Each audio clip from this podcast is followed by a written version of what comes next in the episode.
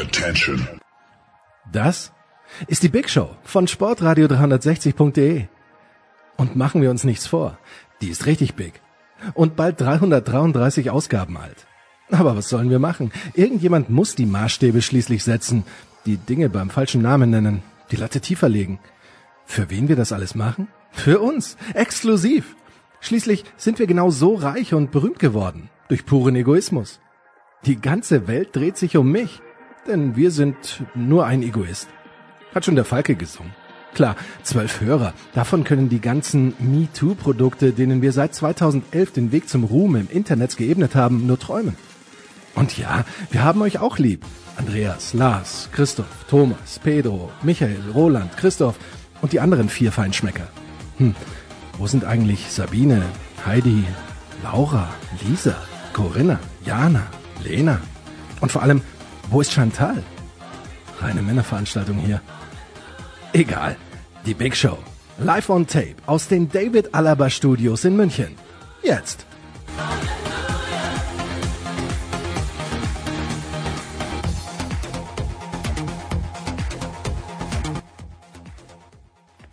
Big Show 393. Wir teilen uns heute auf mehrere Tage auf und beginnen quasi mit einer Instant Analyse, auch wenn es ein paar Stunden schon vergangen ist äh, seit dem Spiel zwischen Manchester United und Paris Saint-Germain.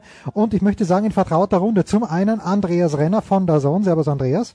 Hallo. Und dann äh, mit natürlich Alexi Menüsch. Letzte Woche haben wir gesprochen. Servus Alexi. Servus. Alexi, ich möchte dir und der französischen Liga nicht zu nahe treten. Aber, jetzt, jetzt, jetzt geht's los. Als ich gestern, also wir nehmen diesen Teil am Mittwoch auf, als ich gestern PSG gesehen habe bei Manchester United, erste Halbzeit, habe ich mir gedacht, wie schlecht muss die französische Liga sein, dass diese Mannschaft mit 10, 12, 15 Punkten Vorsprung führt. War das wie schlecht ist die französische Liga? Entschuldige bitte, weil wenn ich sehe, bis auf Mbappé, der natürlich überragend schnell ist, aber ansonsten sind da sehr viele alte Menschen im Team von PSG aus meiner Sicht. Der älteste im Tor, den liebe ich, wie du weißt, Alexi. Aber warum diese Diskrepanz? Warum kriegt's da in Frankreich niemand auf die Reihe, diese Mannschaft zu gefährden? Ja, die Liga ist so schlecht, dass die sogar besser als die Premier League ist. Du brauchst nur die fünf äh, Duelle dieser Saison Premier League in Liga anzuschauen. Drei Liga 1 Siege, eine Niederlage, ein Unentschieden. Okay. Das war jetzt die Antwort, die du verdient hast. Ja, die habe ich mir wirklich verdient. Aber jetzt, ich, ich meine jetzt, jetzt mal ganz, also ich glaube, wir können uns sehr schnell darauf einigen, dass die erste Halbzeit mit diesem Spiel ziemlich unansehnlich war. Aber wenn man äh, was, was ich immer wieder faszinierend finde, ist das, was du jetzt gemacht hast, und das sehe ich dann relativ häufig von, von, von Fußballfans, die, die sehen dann zwei Mannschaften, die sich auf, ähm, äh, auf äh, äh, höchstem europäischen Niveau begegnen und sich gegenseitig, äh, sagen wir mal, neutralisieren. Und äh, daraus schließen die dann, oh, die können aber nichts. Ja. Das ist, das ist genauso wie nach, nach, nach dem letzten Super Bowl, wo es offensiv nicht viel zur Sache ging. Wenn man dann nur das Spiel gesehen hat, dann sagt man, oh, die Rams, die können aber gar nichts. Ja? Mhm. Und die Wahrheit ist, es war die, ich glaube, äh, zweitbeste äh, Angriffsformation äh, äh, der, der, der NFL in der vergangenen Saison. Ähm, also man kann diese, man, man kann diese Quervergleiche äh, eben nicht immer machen äh, und es ist halt ein Unterschied, ob man gegen Manchester United oder gegen Guingamp spielt. Das ist halt, halt eine andere, eine andere Herausforderung. Aber ich meine, äh, war ist natürlich, Paris hat echt Verletzungsprobleme derzeit. Also das spielt natürlich eine Rolle, wenn da vorne ein Cavani und ein Neymar fehlen. Ähm, aber äh, lass uns doch mal über das Problem mit dem Spiel reden. Das Problem mit dem Spiel war Manchester United. Ich meine, das war jetzt eine Partie, in, wo, wo ich erwartet hatte, ähm, Paris mit Verletzungsproblemen, Manchester in der Liga richtig gut drauf, Solskjaer äh, äh, bis jetzt alles gewonnen. Äh, äh oder äh, ein Unentschieden war, glaube ich. Ja, ein genau, Unentschieden war, glaube ich, dabei. Ja. Äh, ähm, äh, wo ich dann dachte, unter den Voraussetzungen und Heimspiel im Old Trafford, ähm, ich hätte jetzt nicht gesagt, Manchester United kommt da weiter insgesamt, aber dass sie das Heimspiel vielleicht knapp gewinnen, das hätte ich äh, hätte ich jetzt schon äh, für für möglich gehalten. Ne? Und wenn ich mir dann anschaue, dass äh, auch in der ersten Halbzeit, die wirklich nicht schön anzusehen war, äh, wie du äh, ähm, äh, ja, ja, dann schon äh, festgestellt hast, dass da Paris selbst in, in, den, in den besten Phasen von Manchester United die Sache mindestens ausgeglichen gestaltet und dann in der zweiten Halbzeit mit dem Ausspielen von ein paar Qualitäten am Ende einen deutlich verdienten Sieg auswärts bei Manchester United davonträgt. Äh, da war ich eher äh, geschockt davon, dass von Manchester United so gar nichts kam. Und was mich auch geärgert hat, war diese sinnlose Treterei, die aus meiner Sicht eher ähm, von, von Manchester ausging. Ähm, äh, wo man dann vielleicht sagen kann, okay, die spielen gegen die Fußballkünstler, den will man physisch zeigen, was man, was man drauf hat. Aber äh, wenn ich die Heimmannschaft bin und ich will äh, ein, ein, Spiel aufziehen und will den Gegner unter Druck setzen, dann muss halt ein bisschen was kommen und dann muss der Ball auch mal laufen. Und diese permanenten Fouls haben ja jeden Spielfluss aus dem Spiel rausgenommen. Ich glaube, mit, äh, mit dieser Vorgehensweise hat sich United eher selber in den Fuß geschossen. Ja, und äh, ich hatte schon vor dem Spiel wirklich gesagt, dass Manchester United eh überschätzt ist, weil bis auf Tottenham, wo der Sieg, glaube ich, mehr als glücklich war äh, in der Liga, das 1-0 in Wembley haben die nur Gegner gehabt, die nicht unbedingt besser sind als der FC Ingolstadt. Also man muss immer alles relativieren. Ole Gunnar Solskjaer ist ein guter Motivator, aber alles andere ist ein Taktikfuchs. Ich glaube nicht, dass er viel besser ist als Jürgen Klinsmann. Das hat er auch schon bei Cardiff City äh, bewiesen und ich glaube nicht, dass er auch, wenn es so weitergeht, über die Saison hinaus bleiben kann. Natürlich ist er sympathisch, ein Sympathieträger, Ikone bei Manchester United, aber ob er wirklich langfristig der richtige Trainer ist, habe ich wirklich meine Zweifel. Und im Nachhinein haben wir gesagt, ja, für Manchester ist es, äh, der Trainerwechsel war richtig gut. Ich glaube, für Paris war der Trainerwechsel bei Manchester richtig gut, denn äh, mit Mourinho hätte Manchester gar kein oder kein einziges Mal äh, die Mittellinie überschritten und dann wäre das Spiel 0-0 ausgegangen, dann hätte Manchester das Rückspiel in Paris 1-1 gespielt, weil Mourinho einfach 10, 20, 30 Klasse besser ist als Solskjaer auch heute. Und äh, man muss immer relativieren. Ich weiß es noch, Jens, das habe ich nicht vergessen bis heute. Warum geht Tuchel nicht zu Chelsea oder zu Arsenal? Warum geht er zu den blöden Parisern in dieser extrem schwachen Liga, die eh noch schlechter ist als die österreichische? Ja, hab ich das gesagt? Einfach deutlich größer ist. Ja? Hab, hab, willst du bei Chelsea oder Arsenal? Die spielen eh nur Europa League in dieser Saison und in der nächsten Saison. Man muss einmal einfach mal aufhören, den französischen Fußball so dermaßen zu unterschätzen. Ah, ah, Alexi, das war natürlich nicht persönlich gemeint. Ich hoffe, ich habe das nicht gesagt, aber ich. Äh, doch, doch, und nicht nur einmal. okay, dann, dann, äh, ich werf mich hier in die Asche. Du weißt, wie die Asche hier ausschaut in den David Alaba Studios. Was ist denn, Alexi, der, der Anteil von, wie wichtig, ne? Ich frage einfach blöd. Ich, ich liebe diese Fragen, wie wichtig. Was soll da für eine Antwort kommen? Aber was hat Thomas Tuchel dadurch gewonnen, dass sie jetzt wahrscheinlich aufsteigen werden? Ist, ist, wäre der in Gefahr gewesen? Das sieht ja, Andreas sagt, hey, es fehlen Neymar und Cavani äh, das wäre sogar aus meiner Sicht absolut verständlich gewesen, wenn die da ausscheiden würden. Ja, also ich muss schon sagen, ich hätte nie gedacht, dass Thomas Tuchel so klarkommt in Paris. Vor allem, wenn man zurückblickt, was in Dortmund alles geschah, vor allem so persönlich, was sein Charakter anbelangt und so weiter. Ich glaube, es war sehr wichtig für ihn, dass er nicht äh, zu Bayern ging, weil ihn, wenn du im Ausland tätig bist und alle drei oder zwei Tage mit der Presse konfrontiert, konfrontiert bist, dann bist du ganz anders drauf und äh, das macht er wirklich clever. Und gestern war natürlich für ihn ein Schlüsselspiel. Wie geht seine Mannschaft um im ersten K.O.-Duell auf europäischer Bühne gegen eine Mannschaft, die im Aufwand ist, im Aufwind ist und auch, wie du schon gesagt hast, zwei Schlüsselspieler in der Offensive fehlen.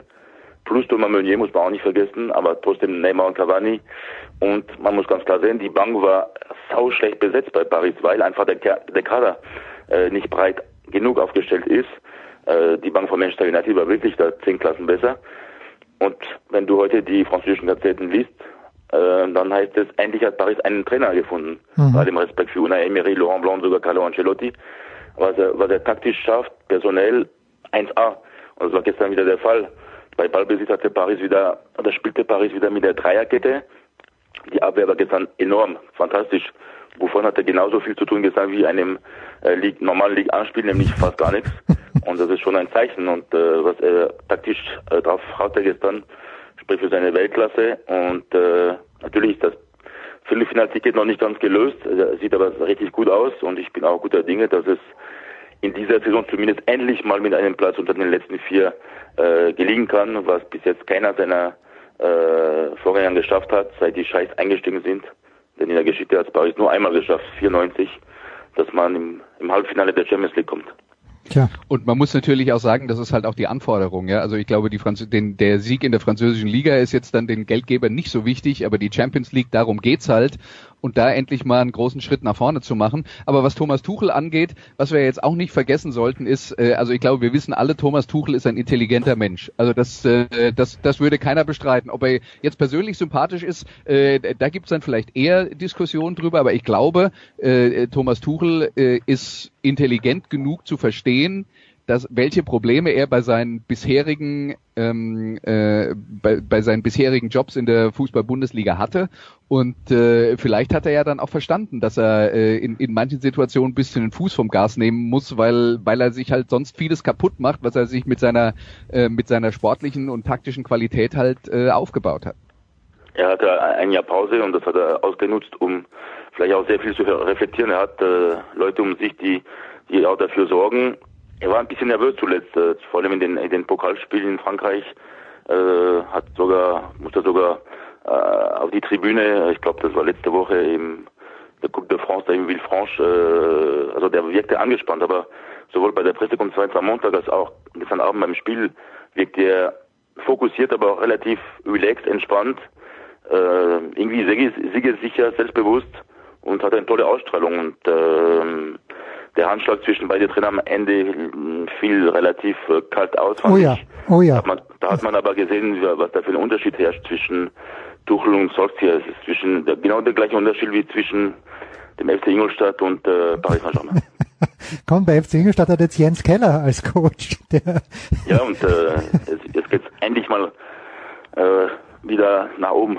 Die müssen drin bleiben. Wichtig. Ja, die müssen, und, und äh, wer die persönliche Geschichte von Alexi Menüsch kennt, der weiß, warum. Äh, apropos Alexi Menüsch, apropos äh, Manchester United, Andreas Alexi hat für unser WM-Magazin, das es übrigens immer noch für kleines Geld zu kaufen gibt, aber für unser WM-Magazin hat Alexi Menüsch einen, ich möchte sagen, leicht kritischen Artikel über Paul Pogba geschrieben. Ich habe gestern in der ersten Halbzeit hab mir gedacht, wer ist denn der, der so schnell da vorbeirennt an den PSG-Verteidigern? Es war eine Szene. Andreas, ich frage dich zuerst, wie hat dir Pogba gefallen? Wie mir Pogba gefallen hat. Naja, äh, ich meine, es ist immer die, äh, ist ja immer die Frage, was äh, äh, erwartest du von, von einem äh, Spieler in so einem Spiel? Ähm, die, die, der Punkt ist, die Rolle, die Pogba äh, in, in Manchester United spielen soll, auch aufgrund äh, seiner Ablösesumme, äh, wäre halt die, dass er äh, in solchen Situationen dann äh, das Kommando übernimmt und die Mannschaft führt und, äh, ähm, und, und es dann irgendwie schafft, dass die Mannschaft gegen diese äh, französische Überlegenheit äh, äh, gegenhält. Und das hat er den Anspruch hat er nicht erfüllt. Jetzt muss man dann aber auch ehrlicherweise sagen, wenn er der einzige von elf ist, äh, der sowas tun soll, dann ist es halt auch verdammt viel verlangt. Und äh, es wundert mich jetzt nicht, dass er am Ende ähm, äh, die äh, gelb-rote Karte ja. gesehen hat, weil das ich, ich glaube, er war äh, selber wirklich äh, dann auch äh, frustriert darüber, dass das so wirklich überhaupt nichts gelaufen ist bei äh, bei Manchester United. Aber ähm, man muss halt, und das will ich jetzt nochmal betonen, ja, die Erwartung ist, dass er die Mannschaft quasi führt und dass er sie an den äh, Haaren aus dem Sumpf zieht. Äh, das ist halt für, für einen von elf ist das ein bisschen arg viel verlangt. Vielleicht war er ein bisschen übermotiviert, ausgerechnet gegen eine französische Mannschaft. Er ist ja in der Nähe von Paris äh, aufgewachsen. Jetzt fällt er sogar im Prinzenpark schon sehr frustrierend. Aber ich finde, ich dachte, Pogba wäre reifer geworden durch die WM, hat er auch zuletzt ein gutes Image gezeigt, war disziplinierter geworden, ist ja Papa geworden vor wenigen Wochen, aber gestern Abend war es eher der Pogba vor der WM, also eher undiszipliniert, äh, übermotiviert. An den Zweikämpfen hätte schon vorher eigentlich gelb-rot sehen müssen. Und äh, ja, das war nicht sein Spiel und er wird auch nicht im Jahr 2019 Ballon d'Or. Das steht heute schon mal fest. Ich habe ihn fast nicht erkannt mit einer normalen Frisur. Ich habe ihn noch äh, mit, mit ganz anders gefärbten Haaren im Hinterkopf. Ähm, ein kleiner Schwenker, der muss noch erlaubt sein, gerade wenn wir Alexi auch am Start haben und Andreas Renner. Fünf Punkte sind es noch, Alexi. Wann wird der FC Bayern München den BVB überholen? In zwei Wochen schon oder äh, gedulden wir uns noch ein kleines bisschen? Denn nach dem 3 zu 3 gegen Hoffenheim, Andreas, ich sag's seit Wochen, ich sag's wieder, ich kann mir nicht vorstellen, dass der BVB Meister wird. Alexi. Was hat sich geändert am letzten Wochenende nach dem Sieg von Bayern, der nicht glorios war, aber es war halt ein Sieg und dem 3 zu 3 von Hoffenheim? Ja, vor allem, weil Dortmund jetzt dreimal hintereinander unentschieden gespielt hat in einer Woche. Ähm, und Bayern, äh, ja, ich fand nicht souverän die Leistung gegen Schalke, vor allem wieder die Abwehr stand alles andere als stabil. Also ich bin noch nicht so überzeugt oder oder äh, so sicher, dass, dass die siebte Meisterschaft in Folge gelingen wird. Äh, es hängt alles, glaube ich, davon ab, wie es gegen Liverpool aussieht, wenn die zweimal äh, eine richtige Lektion kriegen, was ich nicht glaube, weil die komplette Abwehr bei Liverpool äh, ausfällt im Hinspiel. Also trotzdem, falls es so passieren sollte, dass man ausscheidet, und zwar äh, nicht knapp, sondern total verdient, dann könnte es auch Nachwirkungen für die Bundesliga haben. Und dann hat man schön den DFB-Pokal mit einem tollen Heimspiel gegen Heidenheim. Heidenheim, ja, das ist ein Träumchen. Ja, aber dein, dein, dein Problem bei der ganzen Sache, Jens, ist ja, dass du immer, und das haben dir die Kollegen letzte Woche auch schon gesagt, du rechnest immer hoch, dass der FC Bayern den Rest der Saison alle Spiele gewinnt. Und Mehr oder weniger. Ich, dir, ja? ich, ich, gebe ich geb dir recht, wenn die das tun, dann werden die Meister. Ja, ja aber was? Dann werden die Meister. Ja, aber das sehe ich halt nicht kommen. Und was die Aufgabe am vergangenen Wochenende angeht, muss man jetzt mal klar sagen, Bayern hat gegen Schalke gespielt und Dortmund hat gegen Hoffenheim gespielt. Und jetzt lass uns doch noch mal kurz darüber reden, was die schwerere Aufgabe war. Das schon, aber Andreas, wenn du 3-0 führst, keine, das ist natürlich ein Knacks keine Ausrede, dass man, äh, dass man bei einem, äh, dass man 3-0 verspielt. Äh, aber äh, wir dürfen auch nicht vergessen, diese Dortmunder Mannschaft ist immer noch verdammt jung und das sind diese Lektionen, die man dann irgendwann äh, eben auch mal lernt und vielleicht auch lernen muss. Und äh, das Problem beim FC Bayern ist ja eher, dass die Mannschaft zu alt ist. Und äh, ja, und äh, der, wenn die Probleme irgendwo herkommen, dann eher aus dem Bereich. Hätte es denn, und das ist natürlich eine ganz hypothetische Frage, aber glaubt man denn bei so einer jungen Mannschaft, Alexi, brauchen die dann, dass der Favre an der Seitenlinie ist? Oder spielt es, über, überschätze ich sowas vielleicht, dass äh, wer da draußen herumhampelt? Ich glaube schon, das ist äh, eine kluge Frage, Jens, weil äh, er schon immer wieder die Wörter findet und ich glaube schon, dass die, vor allem die jungen Spieler ihn vermisst haben am Samstag, wo es kritisch wurde, spätestens dann mit 2-3, äh, da hätte er ganz klar eingegriffen und hätte wahrscheinlich irgendwas taktisch geändert, was er jetzt anders machen konnte. Er war ja vom Fernseher, hat zwar kommuniziert mit seinem, mit seiner Bank, telefonisch, äh, wie ich äh, gelesen habe, aber ist klar, die Spieler haben ihn vermisst. Ähm, und auch für diese junge Mannschaft wird es auch wichtig sein, wie es im doppelten Duell mit Tottenham läuft. Äh, vor allem heute ohne vier wichtige Spieler äh, für den Rest der Saison in der Bundesliga, weil äh, auch wenn es, glaube ich, gar nicht so schlecht wäre für Dortmund in der Champions League auszuscheiden, dann könnte man sich eher auf die Bundesliga fokussieren. Glaube ich, wäre das mehr als ein Vorteil für die als für Bayern, äh, weil ich bleibe dabei, ich glaube schon, dass beide äh, im Achtelfinale ausscheiden werden. Hm. Na gut, da, da muss man natürlich anmerken und wir werden dann in der Big Show auch drüber sprechen. Tottenham gegen Borussia Dortmund, das natürlich bei Tottenham auch zwei sehr, sehr wichtige Spieler fehlen. Andreas Renner? Ja, und, und, das, und dass wir, äh, das muss man dann auch sagen, jetzt schon vor dem Spiel Tottenham gegen ja, Dortmund ja, hier diesen, dieses Segment äh, Äh, aufzeichnen. Ich habe nur noch eine äh, äh, eine Anmerkung, weil wir werden ja auch noch über Rugby reden in dieser Big Show. Beim Rugby sitzen die Trainer immer auf der Tribüne und deswegen rennen die beim Rugby auch immer total kopflos durch die Gegend und wissen nicht, was sie tun, die Spieler.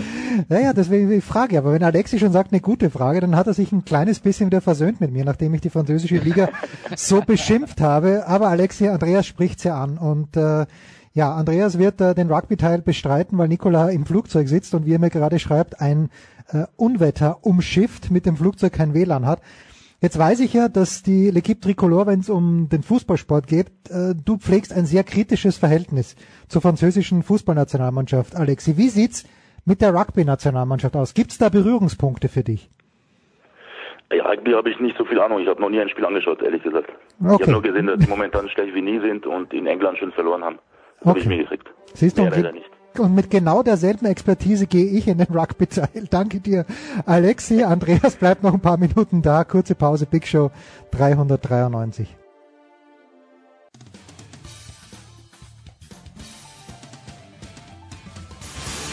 Hallo, hier ist Regina Heinrich und ihr hört Sportradio 360. Andreas Renner ist netterweise dabei geblieben. Man möchte sagen, heute hat er nicht viel anderes zu tun. Das ist gut für uns, aber dazugekommen sind zum einen von der Zone von Magenta Sport Jan Lüdecke, zurück aus dem Skiurlaub. Grüß dich, Jan. Servus. Und dann freue ich mich nach längerer Zeit mal wieder und ich möchte sagen, buchstäblich den großen Manuel Wilhelm mal wieder zurück zu begrüßen. Grüß dich, Manu. Servus. Wer Manuel Wilhelm noch nicht gesehen hat, man sieht, warum der gute Mann Rugby spielen kann. Äh, riesengroß. Es geht natürlich um die Six Nations. Äh, Nicolas Martin sitzt gerade im Flugzeug, hat mir einen kleinen Spickzettel vorbereitet. Andreas, das einzige Wort. Und ich übergebe gleich an dich das einzige Wort. Nein, zwei Wörter habe ich gesehen. Debakel und Frankreich. Was will uns Kollege Martin damit sagen? Take it away, please. Ja, was will er uns damit sagen? Äh, Frankreich hat in England gespielt und äh, dass sie das verloren haben, war jetzt vielleicht nicht die ganz große Sensation, aber das Endergebnis 44 zu 8 war schon deftig und äh, vor allen Dingen ging es in quasi der ersten Minute los mit äh, den Punkten für England und Frankreich hat sich äh, davon im kompletten Spiel eigentlich gar nicht erholt. Äh, Manuel, aus, äh, aus, aus deiner Sicht, wie sehr hat dich das äh, die Vorstellung der Engländer und dann im, äh, in Relation dazu auch die Probleme der Franzosen, wie sehr hat dich das überrascht? Also ich glaube, die Rel Relation ist die große Überraschung. Dass die Engländer stark sind, haben wir am ersten Spieltag gesehen. Die haben viele Verletzte zurückbekommen ähm, und haben jetzt fast ihre beste Mannschaft zusammen und aus dem Talentpool, aus dem sie schöpfen können, der ist fast ähm, ja, unerschöpflich und daher war es eigentlich folgerichtig, dass sie endlich mal die Leistung abrufen, die sie ja schon zu Anfang der Ära Eddie Jones gezeigt haben. Bei den Franzosen, ja, was will man da sagen? Die haben vier Tage vor dem ersten Spiel sich zusammengefunden äh, hatten also kaum Vorbereitungszeit aufs erste Spiel, haben da eigentlich ganz manierlich gespielt, haben dann knapp gegen Wales verloren und dann entscheidet sich der Trainer, ja, wir hatten eh keine Vorbereitung, dann bringen wir einfach nochmal no, zehn neue Spieler, damit wir sicherstellen, dass wir gegen England auch völlig unvorbereitet in die Partie gehen. Also was in deren Köpfen vorgeht, kann ich wirklich nicht nachvollziehen und Debakel beschreibt es gut, also alles andere wäre irgendwie, ja, äh, Schönmalerei, das war ein Desaster. Ja, Jan, äh, England hat jetzt äh, seine ersten beiden Spiele gewonnen äh, und zwar beide souverän mit wirklich äh, starken Vorstellungen. Ähm, in, äh, auf, der, auf der Insel herrscht schon wieder äh, große Euphorie, äh, dass die Engländer ihre, ihre Qualitäten jetzt abrufen. Ist das äh, äh, aus deiner Sicht, äh, ist das etwas, was uns durch dieses äh, Six Nations Turnier begleiten wird oder wird es da auch einen Dämpfer geben? Ja, wird man sehen. Also momentan äh, macht es den Eindruck, als, als würde sich das durchziehen durchs ganze Turnier. Aber sie haben jetzt ähm, noch eine ganz schwierige Aufgabe vor der Brust übernächstes Wochenende. Da müssen sie nach Cardiff in Wales spielen. Ist nie leicht. Und ähm, die Waliser haben uns noch nicht gezeigt, ähm, wo ihr Leistungsstand wirklich ist. Die haben mit äh, sehr viel Glück gewonnen in Frankreich, haben dann mit einer 1B-Mannschaft jetzt zuletzt gespielt gegen Italien, wo man sich sowas halt mal erlauben kann. Ähm, wenn die mit ihrer besten Mannschaft zu Hause antreten, ähm, dann können die die Engländer schon gefährden. Und was, also ich glaube, Stand jetzt, dass England den Grand Slam gewinnen wird. Die, normalerweise gewinnen die jetzt alle Spiele. Aber ich bin zum Beispiel auch mal gespannt drauf, wie so ein Spiel läuft, wenn England nicht gleich nach 60 oder 90 Sekunden einen Versuch legt, weil das Spiel hat ihn jetzt in den ersten zwei Spielen extremst in die Karten gespielt. Also es wird nicht einfach, aber Stand jetzt sollten sie den Grand Slam holen. Manuel, die äh, Engländer haben äh, gespielt, äh, eigentlich jetzt in diesem Six Nations Turnier zum, zum ersten Mal konsequent mit den beiden Vunipola-Brüdern und äh, Tuilangi. Ähm, also extrem äh, kräftige Spieler äh, dazu äh, auf den Flügel, aber auch noch sehr viel Speed. Jetzt fällt einer der beiden Vunipolas, nämlich Marco, aus für den Rest des Turniers. Verändert das ein bisschen was an der Gemengelage oder können die den problemlos ersetzen? Problemlos kann man den nicht ersetzen, weil der Kerl ist einfach Weltklasse. An den Standardsituationen ist er sehr solide und im offenen Spiel ist er ein weiterer dritte Reihe Stürmer, also als Ballträger unheimlich stark und von daher wird es mit Sicherheit schwer, den zu ersetzen. Aber sie haben so viele starke Ballträger in ihrem Sturm, dass ich der Meinung bin, sie werden es einigermaßen auffangen und kompensieren können. Und du hast es gerade gesagt, Billy Wunipola und äh, Manu Tuilangi sind seit längerem wieder äh, dabei. Die hatten viele, viele Verletzungsprobleme und die werden mit Sicherheit von Spiel zu Spiel stärker werden und noch mehr Aktionen haben. Und von daher muss man sich um die Engländer keine Sorgen machen. Andreas, darf ich ganz kurz, weil ich habe ich hab das magische Wort gehört von Jan als Tennisfreak. Jan, ich höre Grand Slam, du sagst, sie werden es schaffen. Äh, ich für mich ist das Australian Open, French Open, Wimbledon und US Open. Im Rugby ist es wahrscheinlich was anderes. Jan, was ist es? Und B, äh, wie, wie, wie selten kommt sowas vor? Wie, wie besonders wäre das, wenn die Engländer es schafften, von dem ich nicht weiß, was es ist? Äh, Grand Slam bedeutet, dass du bei den Six Nations in einem Jahr alle Spiele gewinnst. Ah, okay. Ähm, es ist schon was Besonderes in dem Sinne, dass es einfach eine wahnsinnige Leistung ist, weil du halt mindestens zwei Auswärtsspiele auch gewinnen musst, je nach Jahr. Ähm, es passiert aber durchaus, weil die Iren haben es letztes Jahr geschafft. Ähm, und dann, es gibt noch so ein paar andere Sachen. Es, man kann auch die Triple Crown gewinnen. Da zählen dann quasi nur die, die Spiele der vier Home Nations untereinander, also Irland, Schottland, Wales, England. Wenn da eine Nation die anderen drei gewinnt, hat sie die Triple Crown gewonnen auch.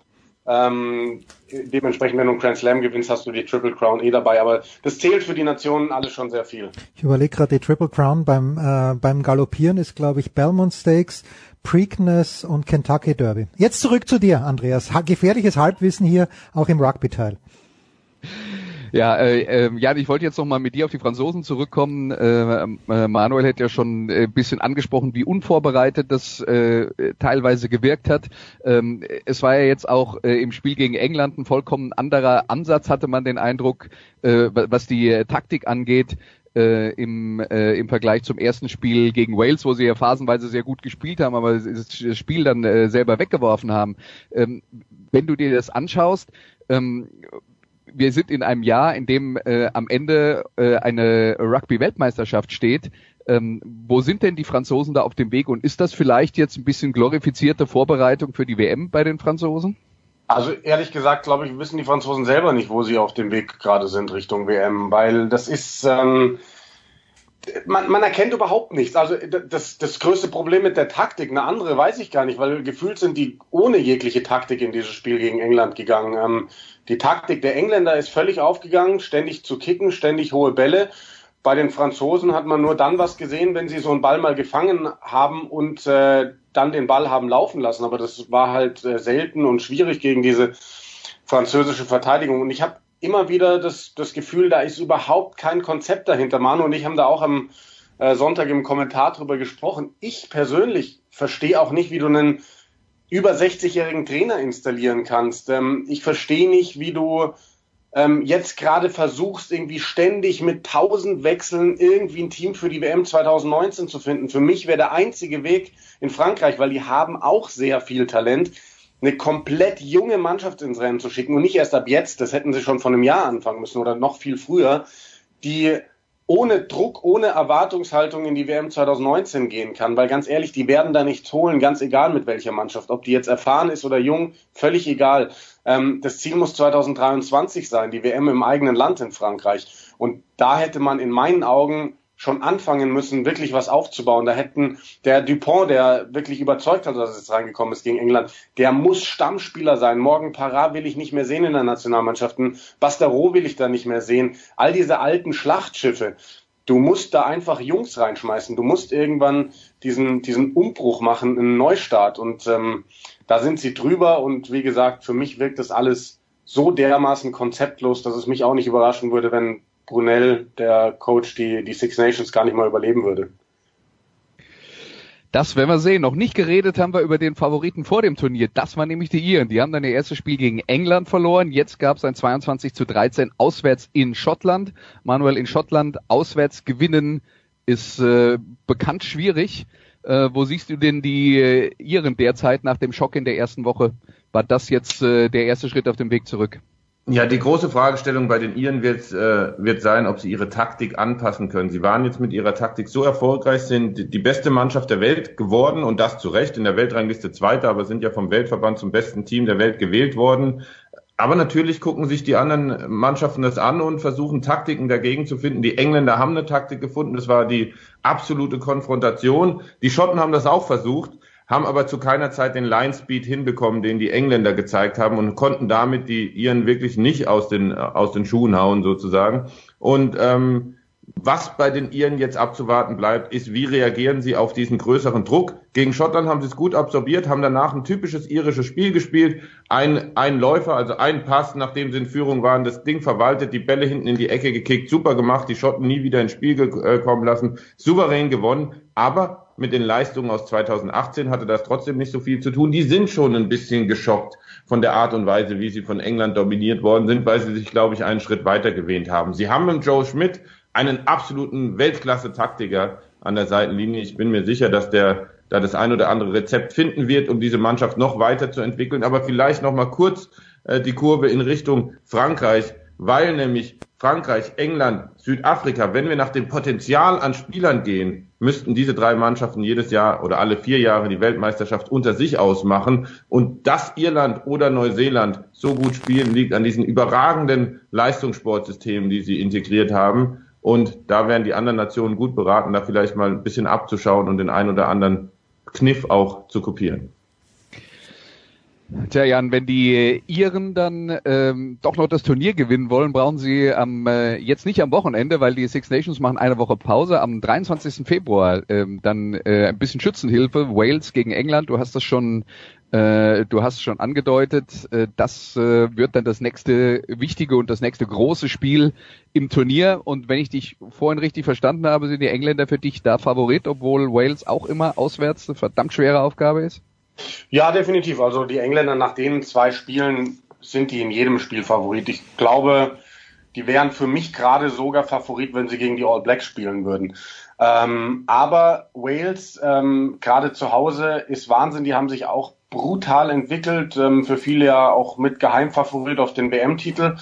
Und ich habe es ja eben schon mal gesagt, man weiß nicht so wirklich, wozu die gerade in der Lage sind. Weil, wie gesagt, die haben die waren super schludrig, die waren die erste Hälfte der Six Nations in Frankreich komplett unterlegen, haben dann mit Glück, individuellem Geschick dieses Spiel gedreht, größtes Comeback der Six Nations Geschichte und jetzt dann eben mit der 1B-Mannschaft Kräfte gespart gegen Italien. Ähm, da wird wieder eine ganz andere Mannschaft gegen England auf dem Platz stehen und für mich entscheidend wird sein, ähm, schaffen die es in diesem Spiel diese Intensität zu matchen, die die Engländer gebracht haben. Ähm, wenn sie das schaffen und wenn sie, wie eben auch gesagt, die Anfangsphase mal unbeschadet überstehen, den, den Engländern nicht ganz schnell Punkte geben, dann glaube ich, dass das ein sehr, sehr enges Spiel werden kann. Tja, Manuel, äh, freies Wochenende in, äh, in der Six Nations. Äh, dafür spielt dann aber die, äh, spielen dann aber die Ligen. Wie ist das denn, äh, um das äh, nochmal unseren äh, Zuhörern hier bei Sportradio 360 ein bisschen näher zu bringen? Wie ist das denn, äh, wenn in so einem großen Turnier mal eine Woche Pause ist? Was passiert dann mit den Nationalspielern? Spielen die dann in ihren Clubmannschaften oder dürfen die sich ausruhen?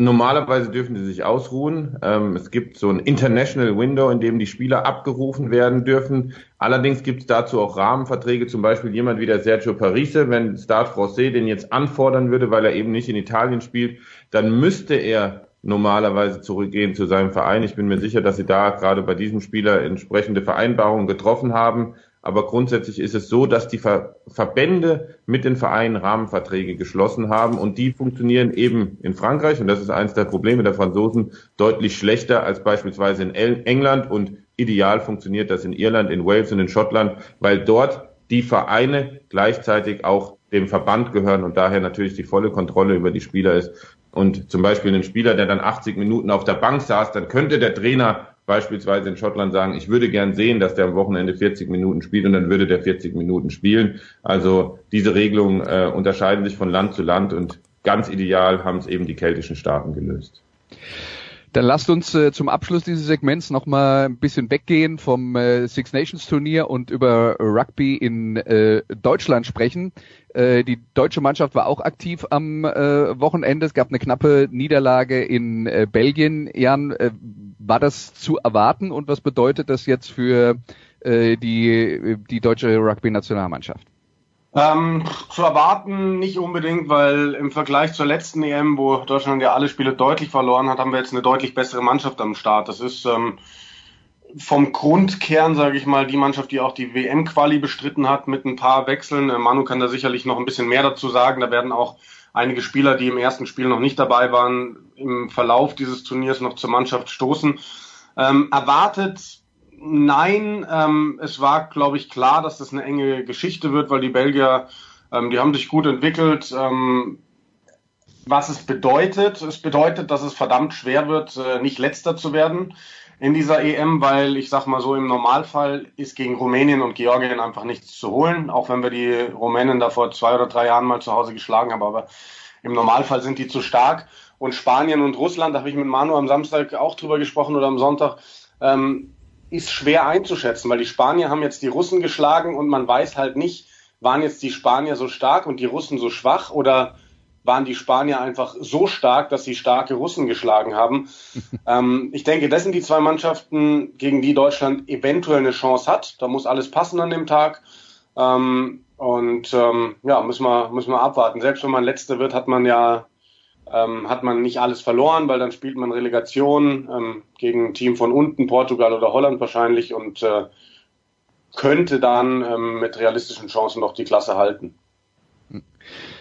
Manuel, ähm, äh, äh, doch du mal für uns ein, wo äh, der Deu äh, das deutsche Rugby mit ihrer äh, 15er Nationalmannschaft aktuell steht und ähm, was so die kurz- und dann die längerfristigen Ziele sind vielleicht zum Abschluss. Ja, also wir müssen sehen, dass wir da in einem Vollprofi-Wettbewerb sind, der sich über die letzten Jahre gut entwickelt hat. Unsere Mannschaft, wenn man auf die Nominierung schaut, sind auch fast alles Vollprofispieler. Da gibt es eine Handvoll Spieler, ähm, die in Deutschland beschäftigt sind und die keine Profisportler sind, eine Handvoll Spieler, die in Deutschland als Rugby-Trainer beschäftigt sind, aber mit großen Freiräumen, um unter professionellen äh, Bedingungen zu spielen und zu trainieren. Ähm, und das ist im Moment der Standard, der da etabliert worden ist. Die Belgier sind eine klasse Mannschaft. Die haben vor zwei Jahren, als wir vielleicht auf dem Höhepunkt unserer Leistungsfähigkeit waren, in Offenbach nur denkbar knapp gegen uns verloren und haben sich seitdem stetig weiterentwickelt. Wenn man auf die Nominierung schaut, haben sie einen Großteil der Spieler im Ausland aktiv und haben eben mit den Belgian Barbarians eine Mannschaft geschaffen, die auf einem, in einem europäischen Wettbewerb spielt und dafür sorgt, dass die Mannschaft gut eingespielt ist.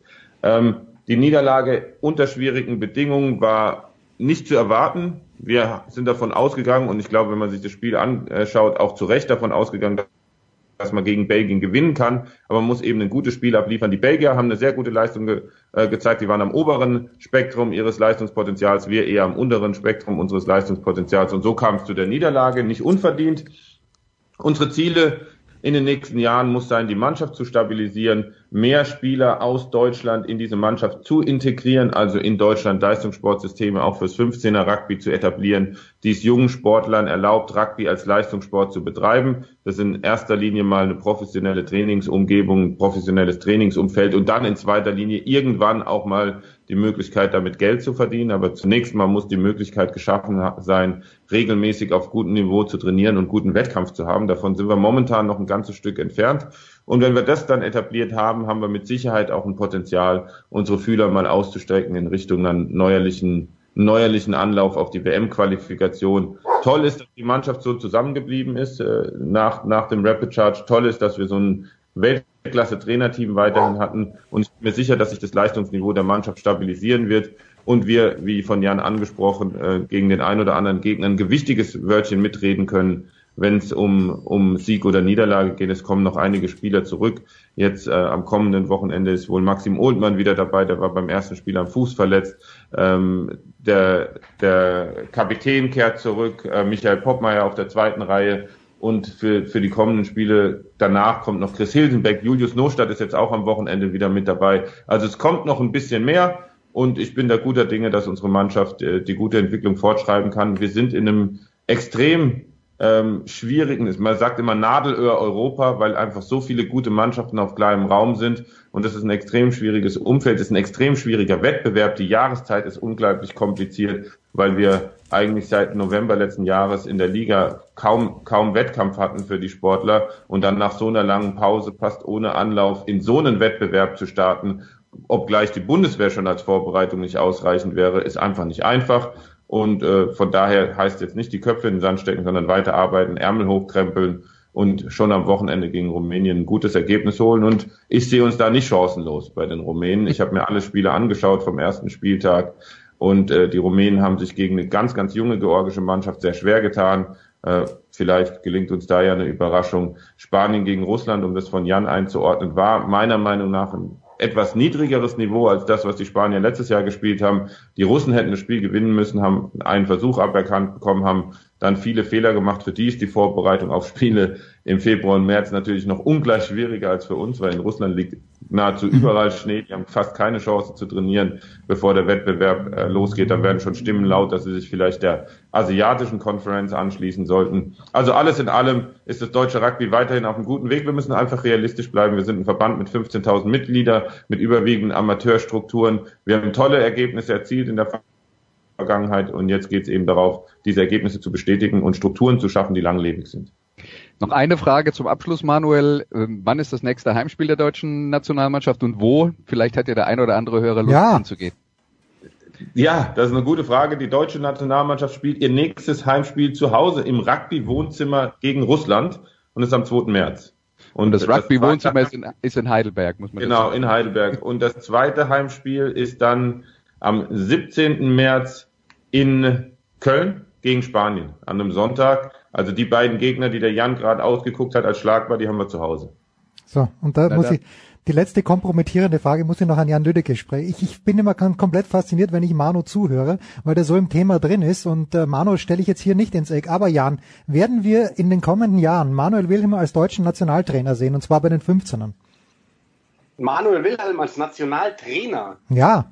Das, das müssen wir ihn wahrscheinlich selber fragen. Ja, ich möchte, ich möchte ihn ja hier nicht äh, äh, in die Bredouille bringen. Ich frage dich, der ist doch wie gemacht für diesen Job. Ich glaube, dass der Manu als Sportdirektor beim Deutschen Rugbyverband einen sehr, sehr guten Job macht und äh, dass, dass er eher in der Schiene bleiben sollte, weil da bewegt sich vieles und äh, ich weiß auch nicht, wie es um die um die ähm, Man- Fähigkeiten als Trainer von Manu aussieht. Ja, Moment, aber Manu, da muss ich dich jetzt fragen, reizt dich, reizt dich sowas nicht? Manuel, reizt dich sowas nicht? Dass du wirklich die Ansprache an die Mannschaft hast? Ich habe ich hab viel als Trainer gearbeitet, also als Trainer der 15er Nationalmannschaft auf dem Niveau, auf dem wir uns bewegen, habe ich definitiv nicht die Qualität. Ähm, ich glaube, meine Qualitäten sind eher im, im strategischen und strukturellen Bereich und da würde ich ganz gern bleiben. Ja, ich doch. Ja, okay, da lasse ich dich auch. Aber ich denke mir, nur, wenn ich hier zuhöre, da äh, möchte ich selbst Rugby spielen, weißt du? Da denke ich mir, du sagst mir was und ich mach das. Gut, dann, dann liege ich wahrscheinlich da, weil drei Leute über mich drüber gerannt sind. Ja, ja, genau. Jetzt das Problem ist, wenn, wenn, äh, wenn nur du, dann reicht das vielleicht nicht, um Ja. die nächsten Ziele zu erreichen. Äh, ne, das glaube ich sowieso nicht bei meiner Größe. Ich bedanke mich ganz, ganz herzlich bei unserer fantastischen Rugby-Runde bei Andreas. Wir machen eine kurze Pause. Big Show 393.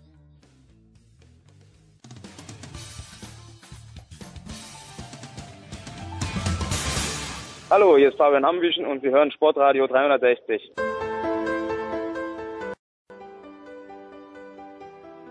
Es geht launig weiter in der Big Show 393 und mit launig, äh, wer ist da immer am Start? Natürlich der große Markus Götz von Sky. Servus Götzi. Guten Morgen. Und dann hat Götzi gesagt, er möchte unbedingt, weil er mit diesem Mann schon beim DSF gemeinsam die Premier League, die damals wahrscheinlich gar nicht Premier, doch Premier League hieß sie, aber nicht Barclays, Premier League kommentiert hat. Michael Born auch von Sky. Servus Michael. Ja, in Schwarz-Weiß damals noch. Ja, selbstverständlich. Und über Telefon, wie wir es von Heinz Brüller gelernt haben. Ja, genau, natürlich, natürlich. Muss so sein. Äh, wir wollen natürlich, und Götzi sagt, äh, du, du wusstest schon, dass Borny auch ein äh, Handballkommentator ist. Ja, aber zuerst müssen wir, Michael, glaube ich, schon ein, zwei Worte verlieren, auch über den Mittwochabend Borussia Dortmund. Bitte? Deine Antwort, deine Antwort war nein. Ja, okay. So nicht, Jens. naja, so ich, nicht. ich schaue ja nur Götz und Kretschmann an. Ich sag dir, wie es ist. So, Ja, ja, ja. In den Niederungen der Liga bist du natürlich nicht zu Hause. Ich muss mich erst langsam nach oben dienen, nachdem ich erst in der zweiten Saison den Start durfte. In der ersten äh, war es aus ganz speziellen Gründen noch nicht möglich, aber da möchte ich jetzt nicht näher drauf eingehen. Ich stelle sowieso bei unseren Gästen eine ganz große Handballaffinität fest. Frank Pflege ist, glaube ich, Vorsitzender vom Handballverein irgendwo in der Nähe von Dortmund. Und apropos Dortmund, was für eine geile Überleitung, Michael. 3 zu 0 verloren, erste Halbzeit. Schon, gell?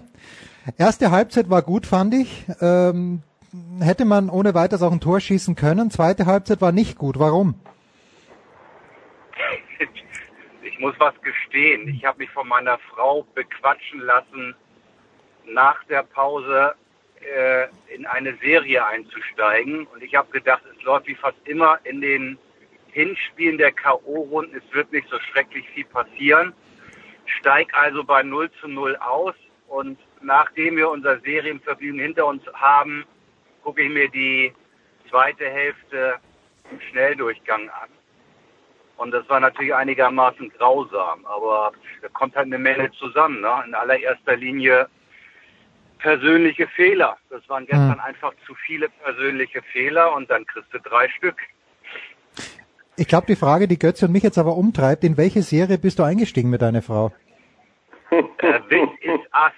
This is Us. Habe ich noch nie von gehört. Äh, fand ich aber ganz lustig, ehrlich gesagt. Okay. Vielleicht kennst du irgendjemand. Nee, noch nicht Götzi. Äh, Markus Gaub und ich schauen gerade der Pass an. Wel welche Serien schaust du, Götzi? Du hast ja keine Zeit, weil du jeden Tag arbeiten musst. Das ist nicht fassen, wie du wieder zwischen den Themen springst. Das überfordert mich Ja, äh, ja. um diese Uhrzeit. Ich habe ich hab den Pass übrigens schon komplett gesehen. Ich auch. Lohnt sich total. Schon, gell? Also ich, Ich habe 7 und 8 noch nicht gesehen, also sagt jetzt noch nichts. Ja, also äh, ich habe äh, irgendwas gehört von Jens. Er tut sich brutal schwer mit der Spoilervermeidung. Also ich würde sagen, wir gehen jetzt schnell wieder zum Fußball, weil sonst wird er es nicht schaffen, dir nicht irgendwelche Hinweise zu geben über den Fortgang der Serie. Pass auf, Götze, wenn du schon alle acht Episoden gesehen hast, ich auch. Michael hat äh, sechs von acht gesehen. Ich möchte nichts spoilern. Ich habe ich hab mich brutal schwer getan mit der ersten Folge, weil ich das hat mich zu sehr an True Detective erinnert. Aber ich sag auch, es ist absolut sehenswert. Das muss man sehen. Keine Frage. Ja, das, das, das braucht ein bisschen, bis es Fahrt aufnimmt, aber dann, dann wird's richtig gut, finde ich schon. Götze, wie viel hast du vom BVB gesehen? Komm, erzähl. Ja, ja ich, bin, ich, bin, ich bin ein bisschen später ausgestiegen. Ich, ich ähm, habe bis zum 2-0 durchgehalten und dann hat's mir echt irgendwie gereicht. Also das ist wirklich schwer zu begreifen, wie sich das Spiel in der zweiten Hälfte entwickelt hat. Mir hat Dortmund auch ganz gut gefallen. Im ersten Durchgang vielleicht der allerletzte Punch vorm Tor hat gefehlt, aber da, da, da war eine gute Organisation zu erkennen. Ähm, Dortmund war für mich auch eigentlich die bessere Mannschaft äh, in der ersten Hälfte. Tottenham komisch wirkte das Ganze auf mich. Ähm, und dann also so eine Mutlosigkeit und und und äh, nachdem äh, ganz früh dann eben zu Beginn der zweiten Hälfte sofort dieses dieses 1-0 fällt, was da in der Mannschaft passiert ist, nach einem einzigen Rückschlag so in sich zusammenzusinken, ich will jetzt nicht sagen auseinanderbrechen, das wäre wirklich übertrieben, aber äh, den ganzen Mut zu verlieren, ähm, dann die, die individuellen Fehler, die Borne anspricht, also was Hakimi an Ballverlusten hatte, das, das ist ja äh, kaum zu begreifen. Er war aber definitiv nicht der Einzige. Ähm, schockierend, muss ich ehrlich sagen. Also ähm, ich sehe die Schlagzeilen schon vor mir jetzt äh, in den nächsten Wochen. Schalke wird nicht anders gehen gegen Manchester City. Mal gucken, was Bayern zu Wege bringt gegen Liverpool. Äh, die Qualität des deutschen Fußballs wird dann ruckzuck wieder in Frage gestellt. Es war gestern wirklich gar nichts von Dortmund in der zweiten Hälfte. Schwer zu verstehen. Also für mich zumindest. Michael, die Person, die Personalie Marco Reus, im Herbst hat er immer gespielt und jetzt im Frühjahr spielt er selten. Ist es wirklich so einfach zu sagen, wenn der Reus dabei ist, ist es eine komplett andere Mannschaft? Naja, das ist natürlich äh, schon der entscheidende Mann, wenn er fit ist. Das hat man ja auch gesehen, der dann vielleicht auch ein bisschen die anderen mitnimmt. Ähm, ja, wir werden jetzt alle in Schutt und Asche gehen die nächsten Tage und äh, die Chance liegt wahrscheinlich unter 10 Prozent, dass sie es noch drehen. Aber für so ein paar Highlights haben sie ja schon gesorgt. Ne? Wenn ich an Atletico denke, äh, Mhm. die Frage wird sein, wer, wer kommt zurück und äh, kriegen sie halt die Kurve Richtung Form auch wieder. Das ist ja das eine, alles Entscheidende. Auch ohne Reus wäre sicherlich gestern was anderes möglich gewesen als das, was dabei rausgekommen ist. Aber ich glaube so, wenn wenn es jetzt nur diese Verletzung bleibt bei Reus, dann wird er im Rückspiel wieder dabei sein und äh, entscheidend sein wird jetzt natürlich, dass sie die Stimmung wieder einigermaßen hinkriegen. Aber wenn sie jetzt in der Bundesliga auch weiter abschmieren, dann brauchst du natürlich im Rückspiel nicht anzutreten. Aber ähm, klar ist es so, dass, äh, dass Reus in Topform die Mannschaft nochmal eine Klasse besser macht. Das ist, glaube ich, unbestritten. Also was, was, wo ich dir komplett beipflichte, ist, ist das Thema mit der Stimmung. Wenn du so eine überragende Hinrunde spielst und, und, und dann fängt es ein bisschen an zu stocken, dann kann das eine Dynamik äh, bekommen, die zu einem echten Problem werden könnte. Ich finde auch, dass man auf keinen Fall unterschlagen darf, dass nicht nur Reus gefehlt hat, sondern eben auch ähm, Alcacer. wichtige Teile und Bausteine der Abwehr. Ah, okay, das auch. Ja. Und das, das merkt man, das merkt man Dortmund ja jetzt schon auch äh, länger an und das war auch gestern ein Problem. Und äh, ich sehe es ganz genauso. Trotzdem wäre gestern mehr möglich gewesen. Also diese krassen Fehler im Ballbesitz, in der Vorwärtsbewegung und das schnelle Umschalten dann von Tottenham, das hat ja Dortmund dadurch erst möglich gemacht und, und, und begünstigt. Und ähm, also nochmal einen Schritt weiter gedacht. Die Bayern Ja, ja. in dieser Saison, so wie sie bislang auftreten, und wenn die es am Ende dann tatsächlich doch noch schaffen, und das ist längst drin in den Köpfen der Dortmundern, äh, da würde ich eine Wette abschließen, das ist ja gar nicht auszumalen. Also das, das jetzt beisammen zu halten, also das Mentale, das wird jetzt, glaube ich, die Kardinalaufgabe äh, der Verantwortlichen in Dortmund. Naja, also ich, ich habe es vorhin schon gesagt, ich glaube immer noch, dass der FC Bayern Meister wird und äh, man darf ja auch nicht vergessen, wenn Michael sagt, äh, die Chance bei weniger als 10 Prozent, äh, bei Tottenham kommt ja dann auch äh, Harry Kane zurück, wahrscheinlich, so wie es jetzt aussieht. Eine, eineinhalb Fußballfragen habe ich noch, Götzi, an dich vor allen Dingen. Dein persönlicher Kaderplaner, Michael Reschke, ist nicht mehr in Stuttgart. Thomas Hitzelsberger hat übernommen als, ist er Sportvorstand, ist er Sportchef, je nachdem. Du weißt, was ich meine. Wird jetzt alles gut in Stuttgart? Also es ist Wahnsinn, wie du es immer schaffst, schaffst, andere Leute in irgendwelche Dinge mit reinzunehmen. Was hast du vorhin gesagt? Wir, also mich mit einbezogen, wären jetzt dramatisch interessiert dran, welche Serie Borny gestern geguckt ja, hat. Natürlich. Und jetzt, ja, natürlich. Jetzt gemeint, mein persönlicher Kaderplaner. Jetzt, es mag da draußen Leute geben, die das glauben, was du da sagst. Ja? Deswegen muss ich da, deswegen muss ich da, muss ich da immer wieder entschlossen dazwischen gehen. Ähm, abgesehen davon, dass mich natürlich interessiert, was Borny privat macht, äh, war Reschke nie mein, ähm, mein persönlicher Kaderplaner. Äh, ob jetzt alles gut wird beim VfB, äh, da fragst du genau den Richtigen. Äh, ich habe jeden Glauben ans Gute momentan verloren.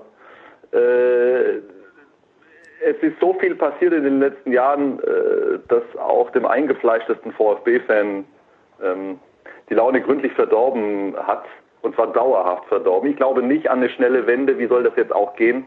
Gerade von dieser Position aus. Ähm, tat, also ich kann nicht, ich kann nicht beurteilen, wie, wie Reschke im Inneren gewirkt hat und mit den Leuten zurechtgekommen ist. Tatsache ist, dass seine Transfermaßnahmen, seine Trainerentscheidungen nicht funktioniert haben. Das, also ja, das kann man ja gar nicht diskutieren. Das ist, das ist so.